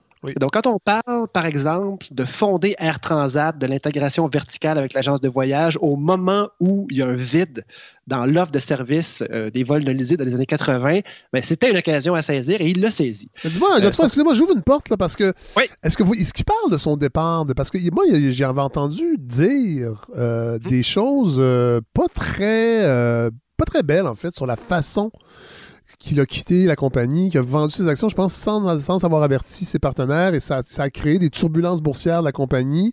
Et euh, il y a un, un commandateur politique dont le nom m'échappe pendant la dernière campagne électorale qui disait c'est quand même étonnant que quelqu'un qui se dit euh, homme d'affaires à succès euh, ne soit pas capable d'aller chercher l'appui de ses mm-hmm. anciens partenaires qui sont restés muets et qui ne se sont jamais ouverts à, Fred, il y a José Soucy, journaliste, qui, euh, qui, a écrit à peu près ça dans ah. Huffington Post. Lui dit euh, Cherchez pas des lettres de référence dans son CV qui viennent d'anciens collègues de Transat.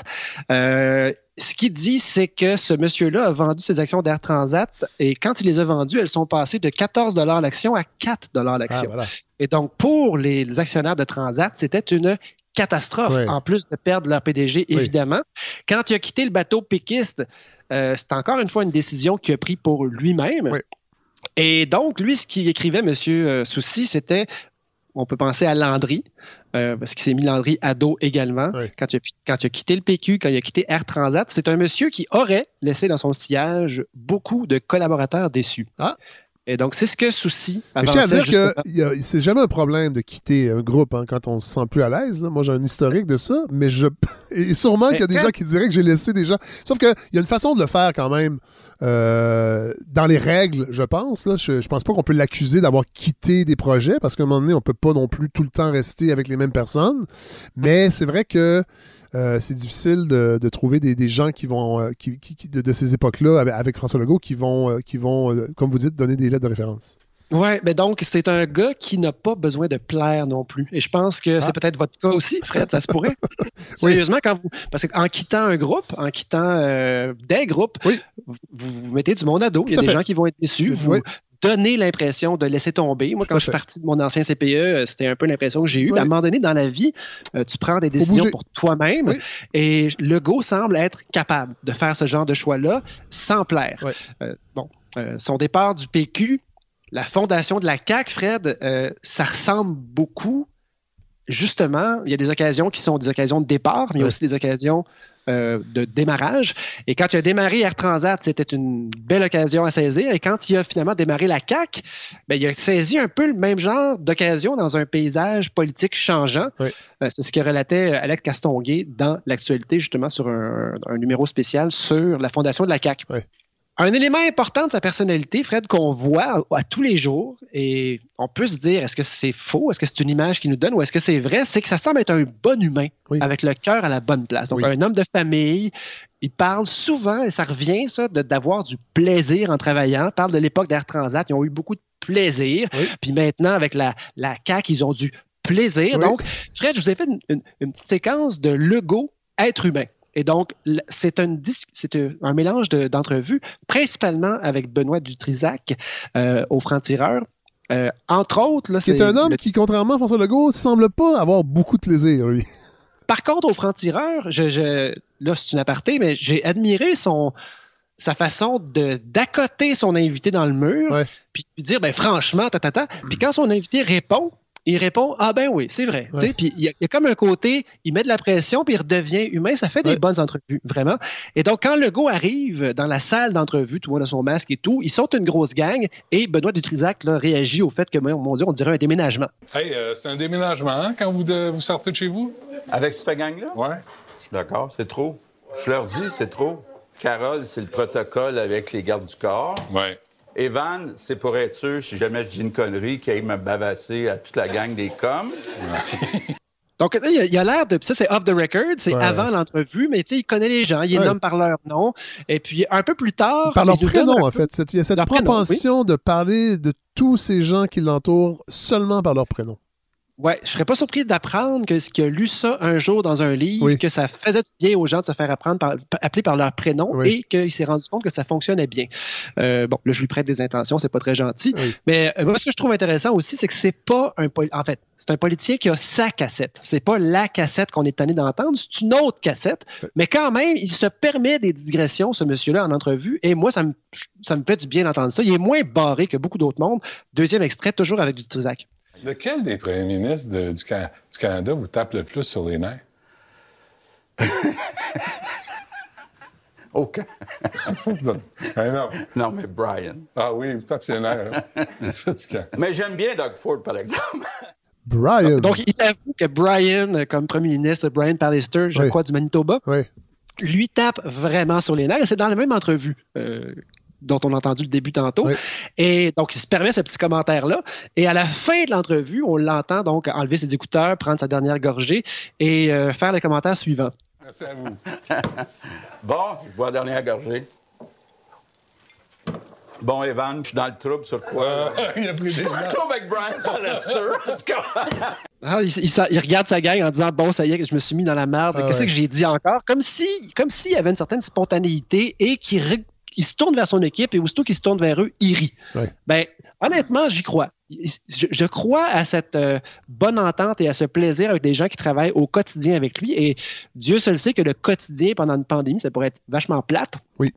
Et donc, je, ce côté humain-là, il est très, très important dans la marque Lego, je pense.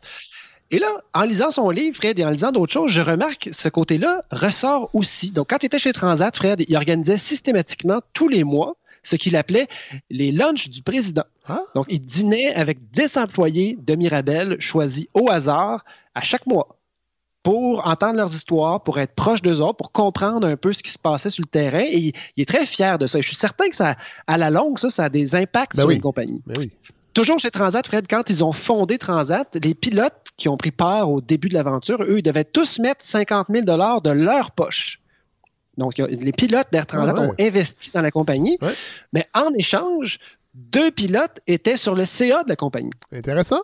Et donc, il y avait leur mot à dire, puis donne, donne l'exemple en entrevue. Il dit ça, c'est des gens qui travaillent 60-70 heures par mois. Alors, ils ont bien du temps pour venir au bureau, jaser, savoir qu'est-ce qui marche pas, les petites roues, les, roues de carrosse pour les avions. Euh, et donc, ça va l'air à le gosser, mais toujours bien sur le CA de sa compagnie, il y avait deux employés deux pilotes, des gens importants. Et selon lui, c'était un peu la recette pour que les gens soient très, très engagés euh, dans leur travail, mobilisés. Et comme ministre de l'Éducation, Fred, un peu la même chose, chaque vendredi, rencontrait des représentants de deux commissions scolaires différentes pour discuter des résultats de la réalité terrain de leurs écoles. Et là, je retrouve. Est-ce qu'il les a avertis qu'il allait abolir les commissions scolaires de ces deux personnes? Non, peut-être. Mais par contre, il était très proche d'eux. Ah, bon. Donc, euh, on, le dit, c'est un gars très près des gens, mais quand vient le temps de prendre une décision, ben, business is business, c'est rien de personnel, et j'abolis les commissions scolaires. Mais sans farce, je retrouve ici, Fred, les ingrédients de quoi? De nos points de presse quotidiens, Fred. Oui. Hein, Effectivement. le lunch du président, c'est le point de presse à tous les jours pendant la première vague. Oui. Et c'est là que je reconnais une espèce de marque de commerce de ce gars-là. C'est effectivement un gouvernement, un premier ministre qui est proche des gens.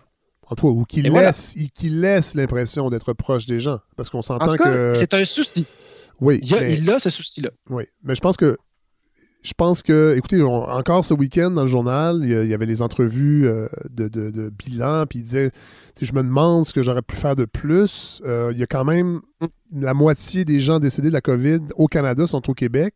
Je trouve quand même que pour quelqu'un qui se dit proche des gens, il y en a 10 000 qui sont plus de 10 000 qui sont décédés.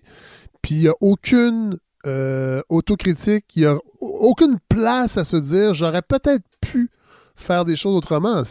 moi, ça me, j'ai lu ça en fin de semaine, là, puis je, ne suis pas le seul. Ça, a vraiment beaucoup réagi sur les médias sociaux, entre autres, des gens qui commentaient les articles.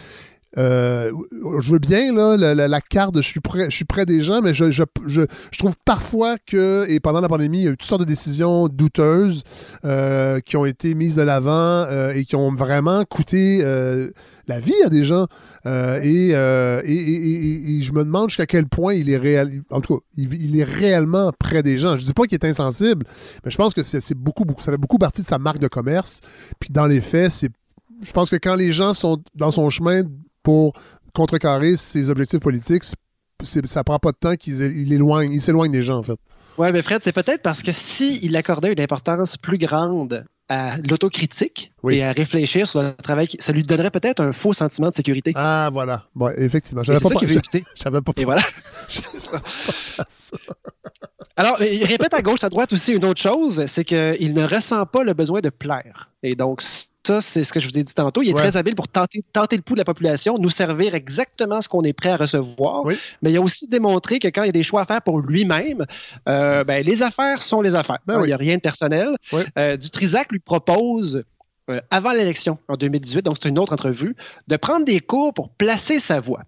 Parce qu'il dit ah, quand vous vous fâchez, vous avez l'air fou. Ça, c'était en fin d'entrevue, encore une fois. C'est parfois, c'est parfois difficile de faire ça. Ouais, mais écoutez, écoutez le ton de Legault, il est un peu énervé. Alors, euh, écoutez ça. Vous vous fâchez, la voix vous casse. Là, là chez nous, on a dit François, comment? place ta voix, là. non, mais j'ai toujours été comme ça, là. Fait que qu'est-ce que vous voulez? C'est comme ça que je suis. Vous êtes boqué, hein? Vous êtes un ben, boqué. Je suis boqué. Sincèrement, là, moi, je veux pas mettre du temps dans des. 30 euh, minutes par semaine. Me transformer, faire de moi une nouvelle personne. prenez-moi comme je suis.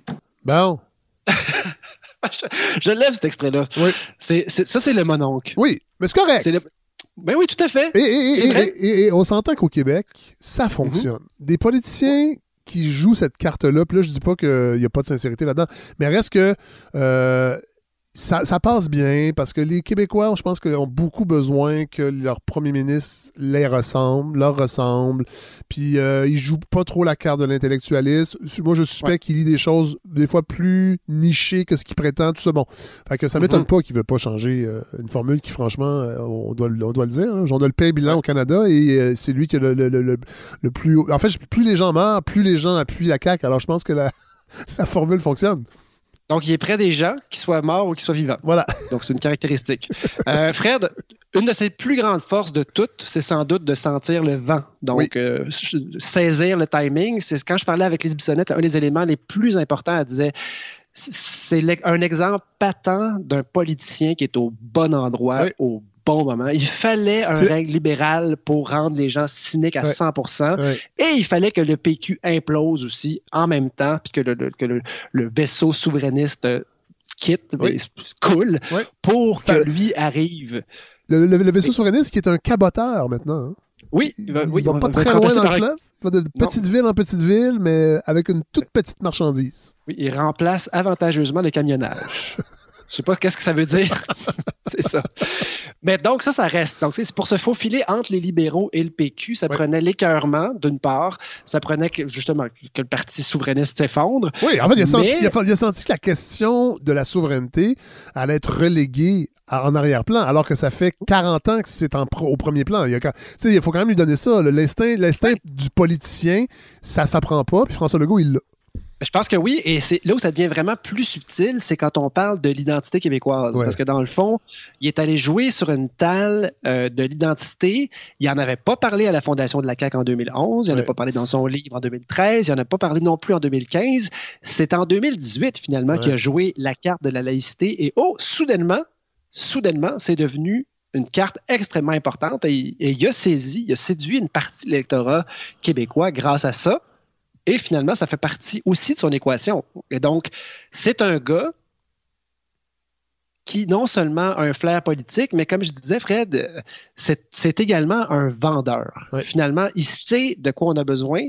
Euh, il disait dans certaines entrevues, à un moment donné, j'ai dû choisir mes extraits, mais il affirme qu'une grosse partie du succès d'Air Transat, au début surtout, c'était d'aller vendre l'idée, vendre la confiance, vendre partout dans le monde le fait d'accepter leurs avions. Euh, il n'y a pas de, place pour les, pas de place pour les jambes, sont moins chers. les vols sont moins chers, mais on fait des petits caillots. Euh, après cinq heures de vol. Voilà. Encore un éditorial. Ça se peut. Mais donc, euh, c'est un vendeur, ce gars-là, Fred. Donc, humain, oui. Politicien habile, peut-être. Euh, opportuniste, saisi le moment, oui. Mais on a fait ensemble, vous et moi, on en a parlé plusieurs fois, du télémarketing. Oui. Et, je, vous comprends. je vous comprends. L'empathie très importante, mais il y a un, un, vendeur agressif, Fred, ça peut, ça peut avoir des bons chiffres, mais on le voit venir à, 20 pieds à, distance. Quand on devient un, vrai bon vendeur, un vrai bon vendeur, qu'est-ce qu'on devient, Fred? On devient quelqu'un qui a de l'écoute. On devient un conseiller. Hein? Je ne suis pas en train de te vendre quelque chose, Fred. Je suis en train de te conseiller le meilleur choix possible. Moi, ça ne me dérange pas, Fred. Ce que, tu, ce que, tu choisis de faire, finalement, c'est pas bien grave. Mais. Moi, j'ai envie que tu sois bien avec ton choix. Exactement. Tu dois comprendre telle, telle chose. François Legault, Fred, c'est pas un vendeur grossier. En tout cas, à mes yeux, là, mais c'est un vendeur senior qui sait où est-ce que nous, on est rendu. Et voilà. Et je pense que ça, ça résume vraiment bien cette personne. Donc, ce gars-là a fait sortir le Québec du système à deux parties, quand même. Oui. Ça remonte à quand, ça, Fred? Ça remonte à jamais. Ça remonte à, hein? ça remonte à avant euh, la Confédération et même, même à ça. Donc, c'est quand même majeur. Alors, est-ce que ça aurait pu être quelqu'un d'autre que lui? Peut-être. Ça se peut, mais c'est lui. C'est lui qui l'a fait, c'est lui qui a réuni l'équipe. Il y a des sondages qui sont sortis cette semaine ou la semaine passée et on, faisait un, survol de, des électeurs du Parti libéral du Québec. Pour qui votent-ils au fédéral? C'est massivement libéral. Même chose pour le PQ, c'est massivement le bloc. Si vous prenez les électeurs de la CAQ et vous regardez où ils votent au fédéral, c'est complètement réparti. Du libéral, il y a du bloc, il y a du NPD, euh, il y a du Parti conservateur, et donc c'est vraiment, c'est véritablement une coalition. Oui. et ça, c'est quand même intéressant. Euh, la question. Mais le Parti québécois était une coalition aussi à sa, fondation. Il ne faut quand même pas l'oublier. Oui, c'est parce que ça fait L'Union nationale aussi, en, quelque sorte. Ouais. Mais donc, Fred, ce gars-là, on le regarde aller et moi, en tout cas, je le vois et je c'est pas quelqu'un qu'on déteste. C'est pas quelqu'un qui a une couleur trop vive et donc, euh, c'est pas quelqu'un qui soulève les passions. Ouais. On lui fait plutôt confiance. En tout cas, force est de constater qu'on lui fait très, très confiance il nous donne l'image d'un gars indépendant, en tout cas de fortune, hein, capable de prendre de temps en temps des décisions difficiles, comme vous, de quitter des groupes, hein, quitte à se faire détester pour toujours. Euh, c'est pas un gars, Fred, vous serez peut-être d'accord, qui nous impressionne. C'est vrai. C'est un gars qui impressionne. Je vous dirais qu'après un an de pandémie, effectivement, je, on est. Je suis pas super impressionné, mais bon, en même temps, euh, c'était pas. manque de vision. Non, non, non. Ça, on peut dire qu'il manque de vision, je crois. Ah, oui. Euh, mais ce que je me suis demandé, Fred, en me couchant hier, ça arrive souvent quand, je me couche, quand ma chronique est finie, là, j'ai des nouvelles idées qui m'arrivent. Je me suis dit, ce gars-là, ce gars-là, à cause de, son, de sa, sa beigitude, donc le fait qu'il soit beige, je pense que ce gars-là va donner le goût à beaucoup de monde de faire de la politique. Ah. Que, n'importe qui, comme moi, mettons, qui a des, des, une vision, une, oui. pas l'expérience politique, je me dis, tiens, je pourrais rejoindre un gars comme ça, moi, même si je ne pas sur ses idées. Puisque j'aimerais ça, ça m'ostiner avec. Puisque c'est une coalition, vous pourriez. Oui. Et, je me pose la question, je serais, on, le verra dans quelques années, ben mais est-ce que ce gars-là pourrait donner. C'est sûr que tu n'as pas le goût d'aller dans le Parti libéral. Est-ce que tu as le goût d'aller au PQ? Je ne pense pas. Québec solidaire? Euh, laisse-moi rire. Oh! C'est non. OK. Pu. La CAQ. Vous savez ben qu'il y a beaucoup de gens de Québec solidaire qui nous écoutent. Hein? Ah oui, mais évidemment, je sais bien qu'il y en a beaucoup. Ils sont dans nos, ils sont dans nos quartiers, à Montréal. Oui. Et, euh, et, moi, je, je vote pour Québec solidaire, mais je n'irai pas. Je n'irai pas pelleter ce type de ah, nuage-là. Oh, oh, oh, là, oh, attention. Là. Et là, ça va, ça va faire l'objet d'une autre chronique. Mais c'est ah intéressant. Ben oui, écoutez, vous votez pour Québec solidaire, vous l'avouez que vous votez pour Québec solidaire, mais vous ne seriez pas en politique avec le parti pour lequel vous votez. C'est quand même intéressant. Ben, quel aparté incroyable. Mais les Québécois, finalement, font plutôt confiance à ce gars-là. L'idée d'un Québec dynamique séduit. Oui.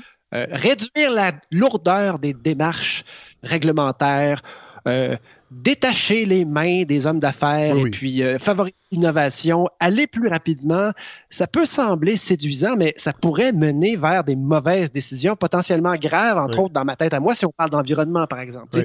Ce, ce qu'ils vont faire on les surveille quand, ils nous disent qu'ils veulent accélérer ben le développement de certains projets. Euh, attention, justement, à ce moment-là, on va peut-être leur faire un peu moins confiance. Ce qui m'inquiète, moi, ce qui est peut-être à surveiller, c'est justement comment il va permettre au Québec d'aller plus vite. j'ai envie de résumer tout ça avec un dernier extrait. Fait, vous, allez reconnaître notre vendeur senior devenu euh, conseiller. il nous dit comment nous, les Québécois, on se sent puis comment on lui parle. Ça, c'est vraiment une technique de vente. Hein. Euh, moi, là, je fais le tour du Québec puis les gens me disent ça. Euh. Hein. Alors, moi je, moi, je suis Québécois, donc je pense comme ça aussi. Alors, c'est l'extrait que j'ai baptisé. non, je vous dis même pas. Allez-y. Mais en même temps, les gens m'arrêtent souvent pour me dire Monsieur Legault, vous avez raison. Euh, les immigrants qu'on choisit doivent davantage répondre aux besoins des entreprises. Bon. Il y en a qui n'ont pas aimé ça, mais je dirais encore là, les gens, malgré les essais-erreurs parfois, sont satisfaits des résultats. OK. Euh, donc, c'est à la moyenne que vous l'évaluez? Ah, moi, peu? je pense à la moyenne. Ah, C'est comme en affaires, c'est comme dans le sport, c'est la moyenne au bâton, puis notre moyenne au bâton est très bonne. Ah, les Et gens lui disent. Est-ce que ça peut être. Les gens lui disent merci, M. Ouais. Legault. Il dit sûrement pas ch- choukran, hein? Je pense pas. Non, c'est des gens qui disent Hey, merci, M. Legault. On est tellement content que nos immigrants viennent combler les besoins Oui. de nos entreprises. Ah je oui. suis certain que les gens disent ça dans la rue. Euh, je, vois, je vois le vendeur. C'est ça que je vois. Et là, donc, je- quand il dit Moi, je vise la moyenne, c'est ça qu'il dit dans son extrait. Et on arrête pas de le dire, c'est ça son don à, au Québec- au- à Legault, c'est de pouvoir saisir où est rendue la moyenne et la saisir et s'en servir. Et donc, humain, euh, rassembleur, euh, certaine intégrité quand même, mais vendeur aussi. Et donc, tout ça me ramène un peu à la Toyota Camry, Fred. Rien de fantastique. Excessivement fiable, assure nos déplacements, mais il ne faudrait pas que cette confiance-là, Fred, que ce confort de la Toyota Camry nous propose, c'est ce que lui, en fait, nous propose, notre vendeur senior, il ne faudrait pas que tout ça nous donne, malgré tout, un faux sentiment de sécurité. Pensez à tout ça. Contrairement à Toyota qui nous offre un réel sentiment de sécurité. Ah, mais faites attention. se- selon les voiture C'est selon les Ouais, c'est ça. Selon, selon une voiture trop confortable, Fred, ça pourrait vous faire sentir trop en sécurité. Tout ça pour dire, on a une personnalité qui fait vachement l'unanimité au Québec et il faudrait surtout pas que ça nous, nous donne ce sentiment de sécurité puis qu'on tombe et qu'on dorme au gaz. Ben, c'est une excellente euh, suggestion. Merci, God. C'est un beau portrait. Euh, je- vous m'aviez- vous m'aviez lancé l'idée. Puis je voulais pas qu'on tombe dans- dans- dans- dans le, l'espèce de, de- de médisance. Et, euh, puis vous avez fait vos devoirs. Vous avez lu. Vous avez écouté les entrevues. C'est une, une belle chronique. J'aime beaucoup, euh, j'aime beaucoup votre, euh, votre, euh, votre approche dans cette saison 3, Godefroy. J'aimais, Ben, j'aimais ce que vous avez fait avant. Là. Mais j'aime bien cette idée de s'arrêter, de prendre le temps et, euh, et, de, et de- et de pouvoir en- en- en discuter. Ben, c'est- moi, j'ai beaucoup, beaucoup de plaisir. Puis, euh, c'est. Effectivement, mais c'était votre idée, Fred, parce que dans le fond, mes chroniques s'étiraient, s'étiraient, puis on se disait toujours, mon Dieu, c'est trop long, c'est trop long. Euh, quoi qu'on se disait, oui, ça peut être long, mais j'avais toujours l'impression de courir après mon temps, puis Oui. tandis que là, j'ai le temps non seulement de la préparer plus longtemps, mais aussi de la, de la livrer dans le temps qu'il faut. Et puis, euh, je sais pas, est-ce que, les auditeurs vous en parlent? Ben oui, euh, les gens sont toujours moi, je contents. sais que j'aime ça. Les Moi, je suis très content. Les gens Mais sont que-. Ben oui, ben oui, ben oui. Est-ce qu'ils s'ennuient de mes petites chroniques? Non, à date, je vous dirais que non. Personne Mais moi non mais sont très. On est très contents, Godefroy, de vous avoir. Vous êtes un pilier de, cette- de ce projet. Ouais. Moi, je vise la moyenne.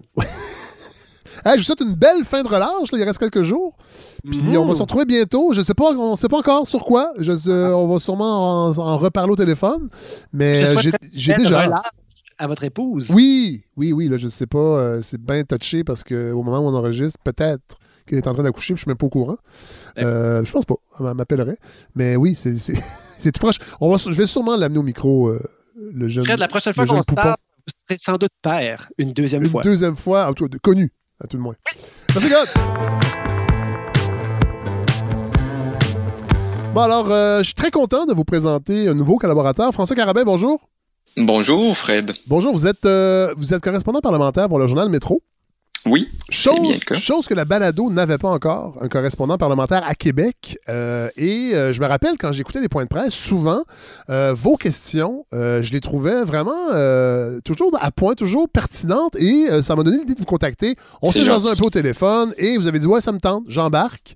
Et là, on va. Et en fait, ce que vous avez proposé comme première chronique, ça tombe vraiment à, à pic parce que ça fait à peu près un an que la pandémie a commencé. Puis vous m'aviez dit, Hey, ce serait Ouais. peut-être le fun de faire une rétrospective d'un an de pandémie sur, sur avec les points de presse. Comment on a vu ça, nous les journalistes? J'ai fait, ouais, effectivement, quelle bonne idée. Alors, si vous voulez bien, nous allons de ce pas se remettre dans l'ambiance d'il y a un an.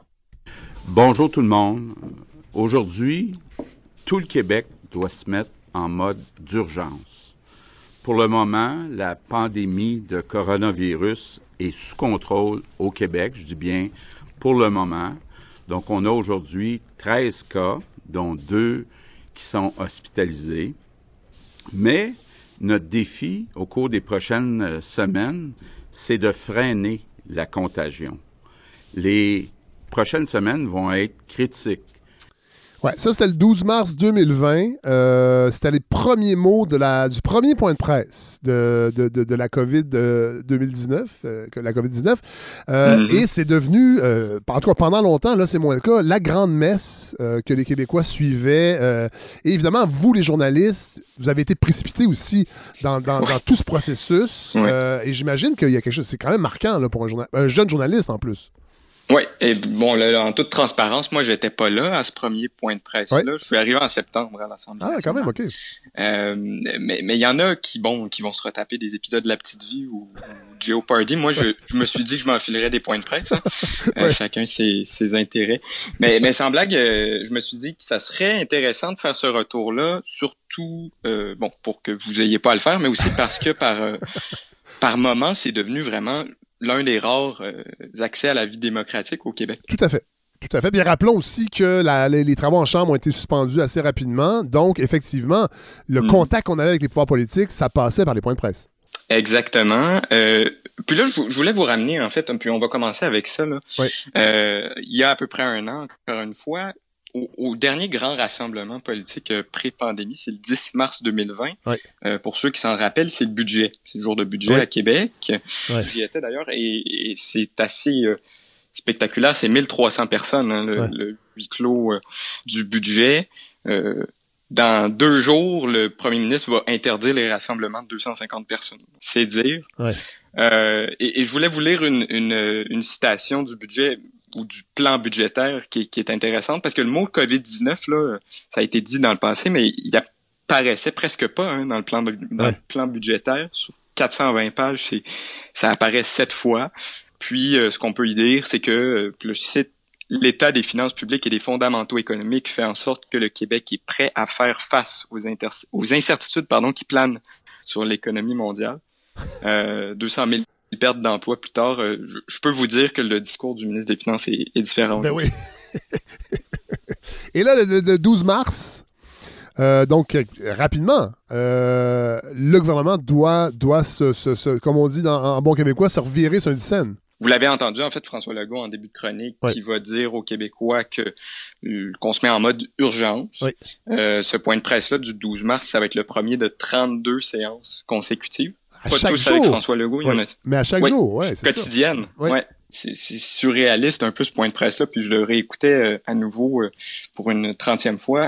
euh, c'est assez fou. Hein. Il, y a, évidemment le premier ministre qui est accompagné de Dr Arruda. Qu'on connaît pas. Et euh, évidemment la ministre Mécan, qui était ministre de la Santé à l'époque, la ministre Blais, qui est toujours responsable des années des proches aidants, sont tous euh, coude à coude, on sert des verres d'eau, et bon, il n'y a, pas les plexiglas qu'on a aujourd'hui. Euh, c'est surréaliste pas mal, et je vous, invite à aller le regarder parce que c'est quand même un exercice intéressant. Et puis vous l'avez entendu, là, François Legault qui va dire euh, les prochaines semaines vont être critiques. Ça, c'est un, leitmotiv là, qui, est, qui, est, revenu beaucoup depuis et qu'on entend encore aujourd'hui. Et, et rappelons-nous aussi, à l'époque, euh, autant au gouvernement que dans la population. Oui, on est interpellé, mais on se dit, bon, ça va être presque des vacances un peu forcées, ça va durer pas trop longtemps, on va être en famille, puis, euh, euh, et, et, ça va s'estomper, puis c'est pas ça qui est arrivé. Non, pas du tout. C'est intéressant ce que vous mentionnez, Fred, parce qu'à ce moment-là, on, ben, on passe en mode gestion de crise, comme, comme je le disais, et les points de presse quotidiens, ça va devenir le quotidien d'à peu près tous les Québécois, les journalistes aussi. Et euh, il y a un, événement important, si on veut, euh, euh, à peu près cinq jours plus tard, le 17 mars, c'est le report des travaux de l'Assemblée nationale. Donc, l'activité démocratique va débarquer, elle aussi, euh, comme pour tous. Là. Euh, et donc, c'est important de, se transporter à ce moment-là parce que le discours des oppositions, euh, et c'est intéressant, va, va être va être différent. Hein. Aujourd'hui, on, on, est revenu à une opposition classique qui questionne les décisions du gouvernement, qui pose des questions, en, en, période des questions évidemment.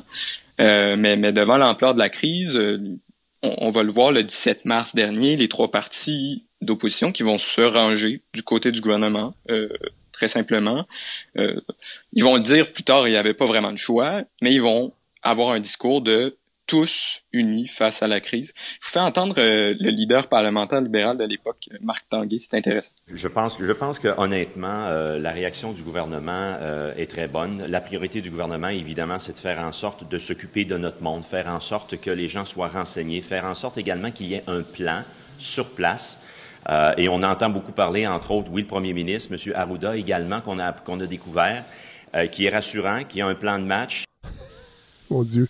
Je sais que c'est facile un an après, mais qui est rassurant, qui a un plan de match, ça aussi, ça va éventuellement foutre le, foutre le bord un peu.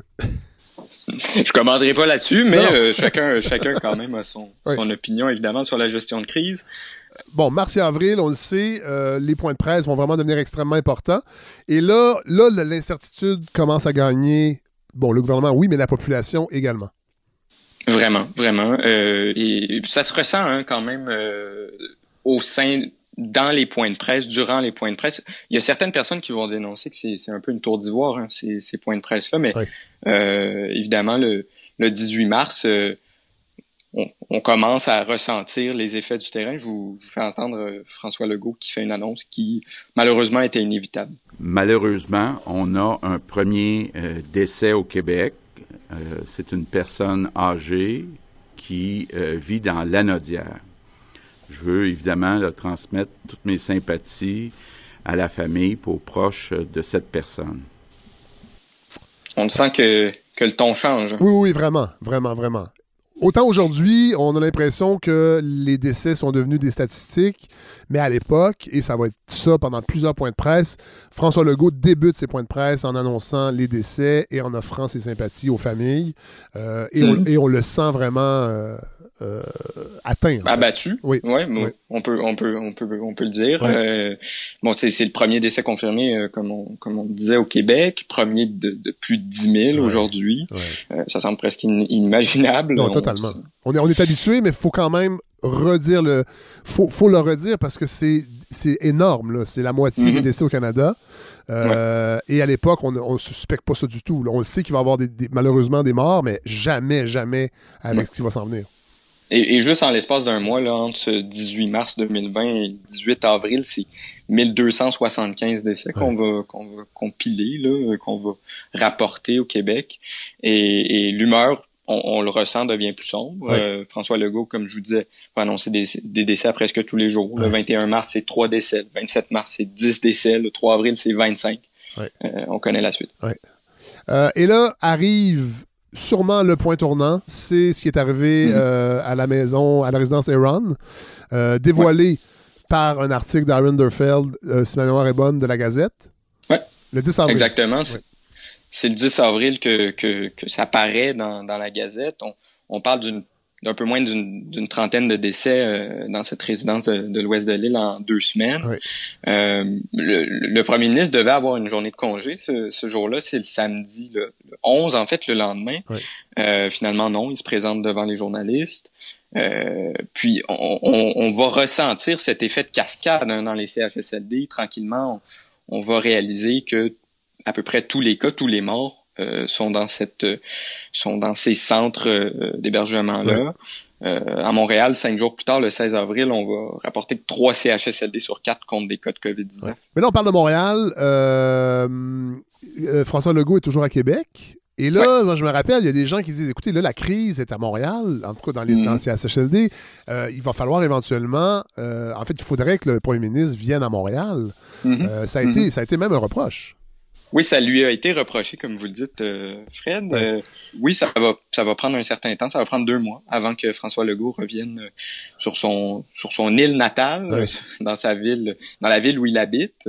c'est le 14 mai qu'il met un pied pour une première fois dans l'épicentre canadien à l'époque. Comment, comment vous l'expliquez ça? Parce que Bon, on sait que sur le plan sanitaire, là, ma, mémoire est un peu floue par rapport au mois de mai. Mm. Est-ce que, est que la crainte c'est parce qu'on sent, en fait, Aaron, en fait, puis on le sait, après ça, par la suite, euh, François Legault a été dur avec Aaron Derfeld. On a l'impression, en fait, que ce que Aaron Derfeld a sorti comme nouvelle, ça, ça c'est venu jouer un peu sur le contrôle de l'information que le gouvernement voulait quand même conserver malgré la crise.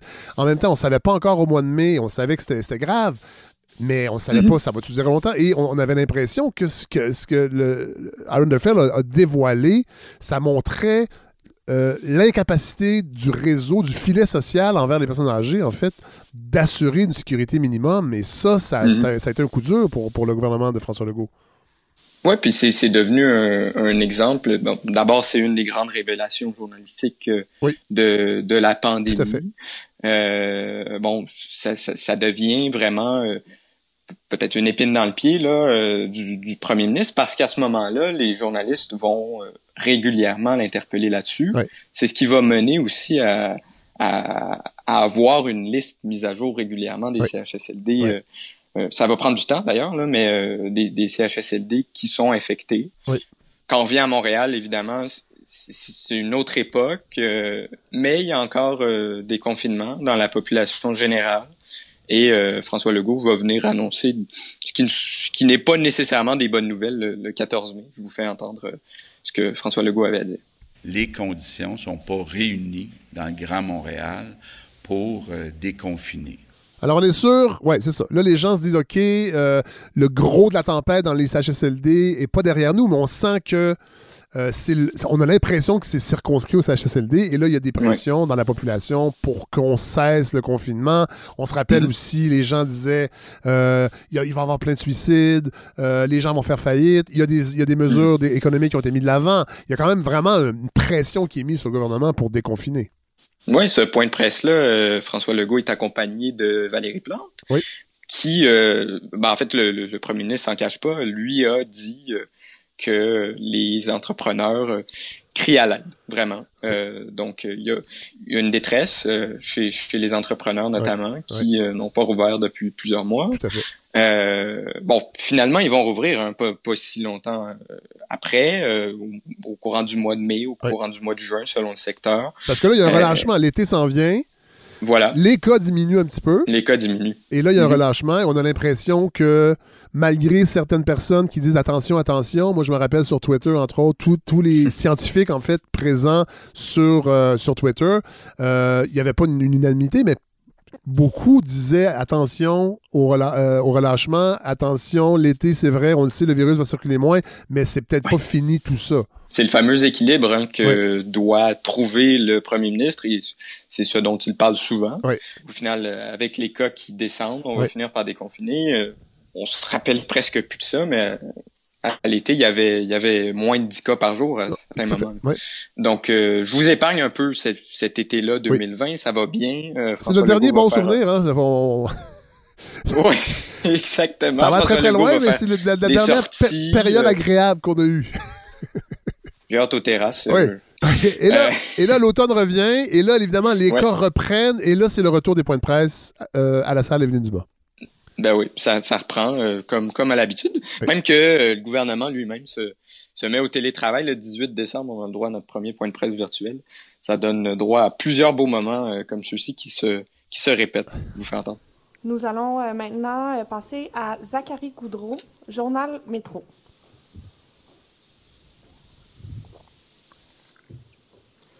Vous m'entendez bien? Oui. Ouais, ça, c'est rendu euh, courant dans les points de presse. Euh, toutes les questions virtuelles. Euh, il y a toujours un délai. Est-ce que vous m'entendez? J'en suis victime d'ailleurs. je voulais taquiner mon collègue Zachary, que je salue par ailleurs. bon, il faut quand même le dire. les gens se sont.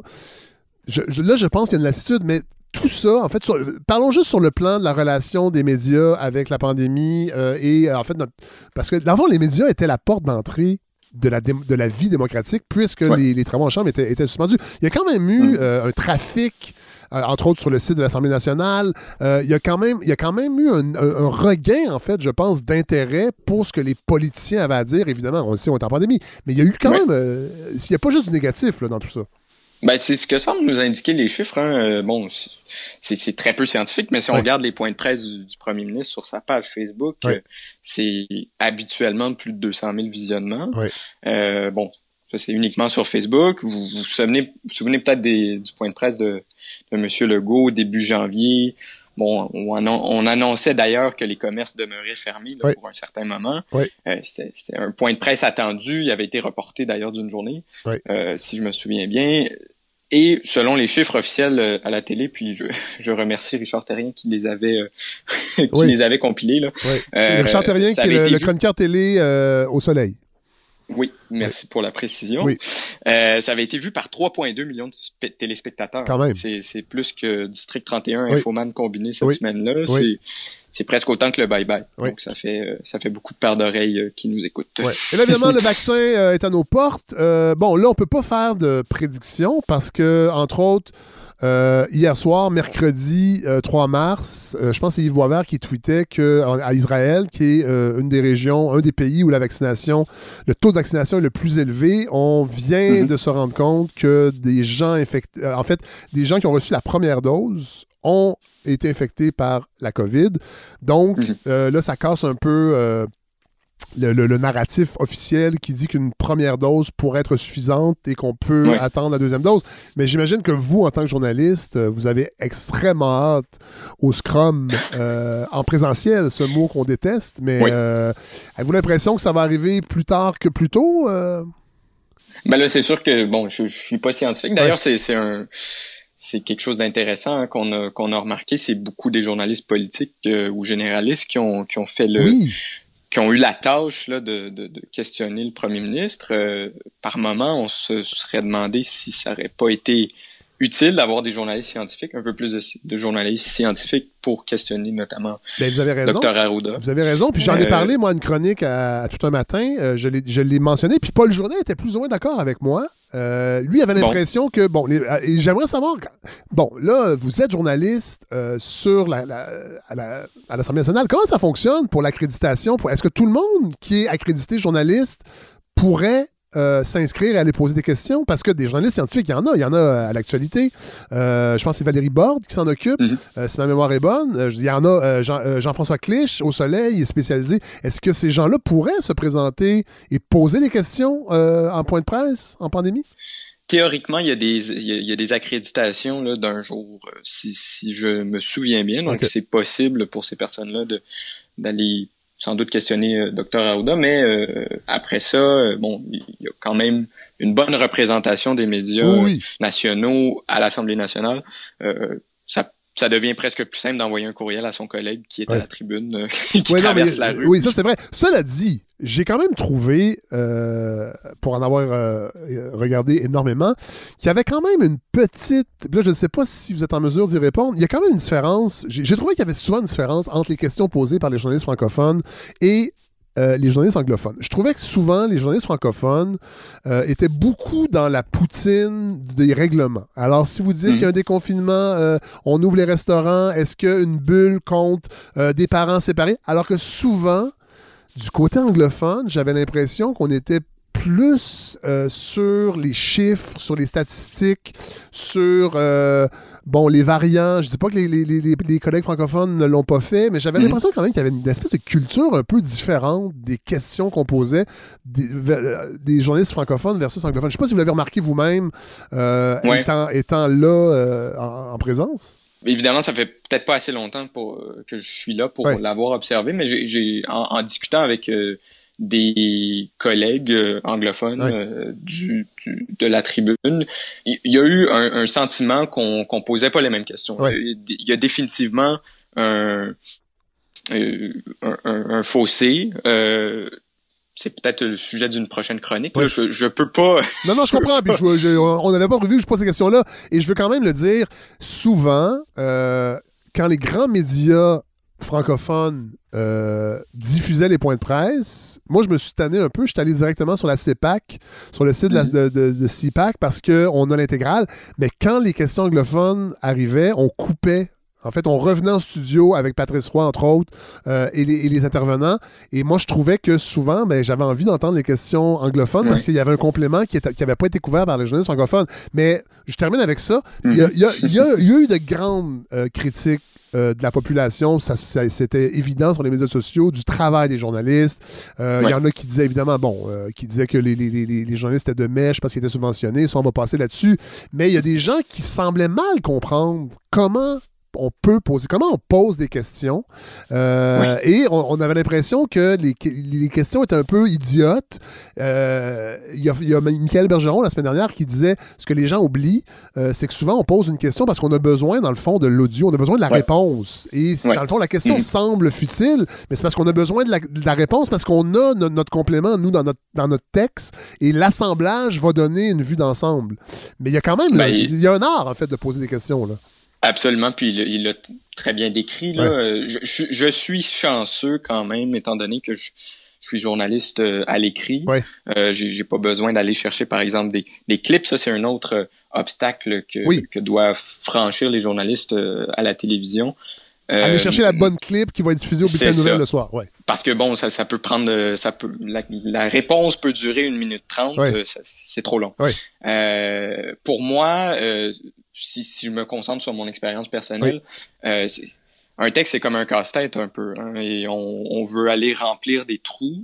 Euh, et donc, je pense que votre invité, M. Bergeron, l'a très bien décrit. Euh, on, on, ne cherche pas nécessairement euh, à trouver la question euh, qui, qui, qui, tue ou pas tout le temps. Ou, ça, qui, ça qui, va coincer le, le politicien. Ou qui va coincer. On cherche à obtenir des réponses, premièrement. Et euh, c'est vraiment un art. Et moi, je, compare ça des fois au baseball. Une, moyenne de 300, c'est bon. Donc, 3 questions sur 10, c'est bon, ça. Voilà. Euh, en fait, 3 questions sur 10 répondues par. Parce que, est-ce que. C'est ça. Ben, une, bonne réponse. Une bonne réponse euh, à, 3 questions sur 10, moi, je suis satisfait. Donc, il y, a une notion de loterie un petit peu, là. Un petit peu. Un petit peu. je évidemment, je, suis conscient qu'il y a des journalistes qui sont qui sont qui ont plus d'expérience que moi, qui sont capables d'aller chercher peut-être un peu plus. Euh, mais euh, tout ça pour dire que c'est c'est tout un art et euh, qu'on est toujours heureux de prendre des questions du public, mais des fois de, poser la question de de Marianne de, de, Trois Pistoles, ça va pas nécessairement fonctionner. Mais est-ce que vous êtes sollicité? Ça, c'est un bon point, François Carbin. Est-ce que les, vos lecteurs, vos lectrices vous écrivent en privé, euh, par courriel, pour vous demander euh, demain, est-ce que vous pourriez poser cette question-là? Est-ce que, est que vous, vous recevez beaucoup de demandes? Est-ce, en fait, est-ce que vous sentez que vous êtes la courroie de transmission directe de la population euh, en pandémie, puisque les partis d'opposition sont un petit peu mis hors, hors, circuit? Est-ce que, est-ce que vous sentez cette pression-là de, de la population? Bon, évidemment, le, depuis, que les, depuis que ça siège à Québec, depuis que les partis d'opposition sont revenus, on a quand même moins cette pression-là. Euh, mais, euh, bon, puis j'étais pas des, des points de presse de mars, euh, c'était sans doute encore pire, mais, mais j'en reçois souvent des questions et justement, c'est, c'est, en fait, ça démontre l'intérêt de, de la population pour la démocratie actuellement pour ces points de presse-là. Euh, je, ne crois pas qu'on aurait euh, reçu autant de questions euh, dans, de, façon régulière en temps normal parce que c'est pas nécessairement des, des, sujets ou des dossiers qui touchent les Québécois. La COVID-19, ça touche tout le monde. Ah ça touche toutes les régions, tout, tout le monde, tous les Québécois. Dernière, dernière question. Est-ce que, est-ce que la confrérie journalistique au même titre que les politiques euh, se serrent les coudes pendant des, moments comme la pandémie, est-ce que, est que, est que la compétition entre les médias se, est palpable euh, en mhm. point de presse? Ou il euh, y, a vraiment un sentiment que vous êtes tous un peu euh, dans le même bain et que vous, vous informez la population. La tribune de la presse, donc ces, ces, médias qui sont accrédités à l'Assemblée nationale, c'est quand même, pas pour dire tissé serré, mais il y a, y a de la collaboration puis on, va se dire avant un point de presse, euh, est-ce que tu poses cette question-là? Euh, moi, je suis sur ce dossier-là. Euh, ben, c'est bon savoir ça. ça c'est, presque rassurant d'une certaine façon, parce que je pense qu'en en ces temps difficiles, c'est important. Moi, en tout cas, je, je, trouve ça triste que les gens soient très critiques envers les médias, mais je pense que c'est peut-être aussi parce que les exigences sont là, puis on s'est rendu compte que ben, les journalistes, c'était le dernier rempart, en fait, euh, mm-hmm. parce qu'il y a eu des tentatives assez autoritaire. Il y en a encore, je pense, ce gouvernement-là. Entre autres, moi, là, c'est mon opinion. Je, vous n'êtes pas obligé de la partager. Mais je sens quand même que la bête politique n'a jamais pris de pause pendant la pandémie. Et souvent, les journalistes, ben, c'était ceux qui pouvaient quand même challenger un petit peu ce qui se passait euh, sur, euh, sur, à l'Assemblée nationale. Mais François Carabin... Toujours au poste. Oui, voilà. la glace est brisée. Très content de, vous compter parmi euh, les collaborateurs de la balado. Puis on va se parler très bientôt. On va voir ce qui va se passer avec les variants. on va voir s'il va y avoir un déconfinement qui va vous permettre permettre d'avoir des scrums et euh, ben, on va vous retrouver très bientôt, je l'espère. Merci, François Carabin. Parler de vaccination. Entre autres, oui, parler de vaccination. vous nous direz quand vous aurez le vôtre. Je ne sais pas si les journalistes vont faire comme à peu près tous oh les corps de métier et demander d'être euh, vaccinés en priorité. Euh, on verra. Je serais malaisé un peu de demander ça. ça va être curieux. Ça va être curieux parce que c'est vrai qu'on est un service essentiel en théorie. C'est une question à poser. On verra. Allez, merci François. Au revoir.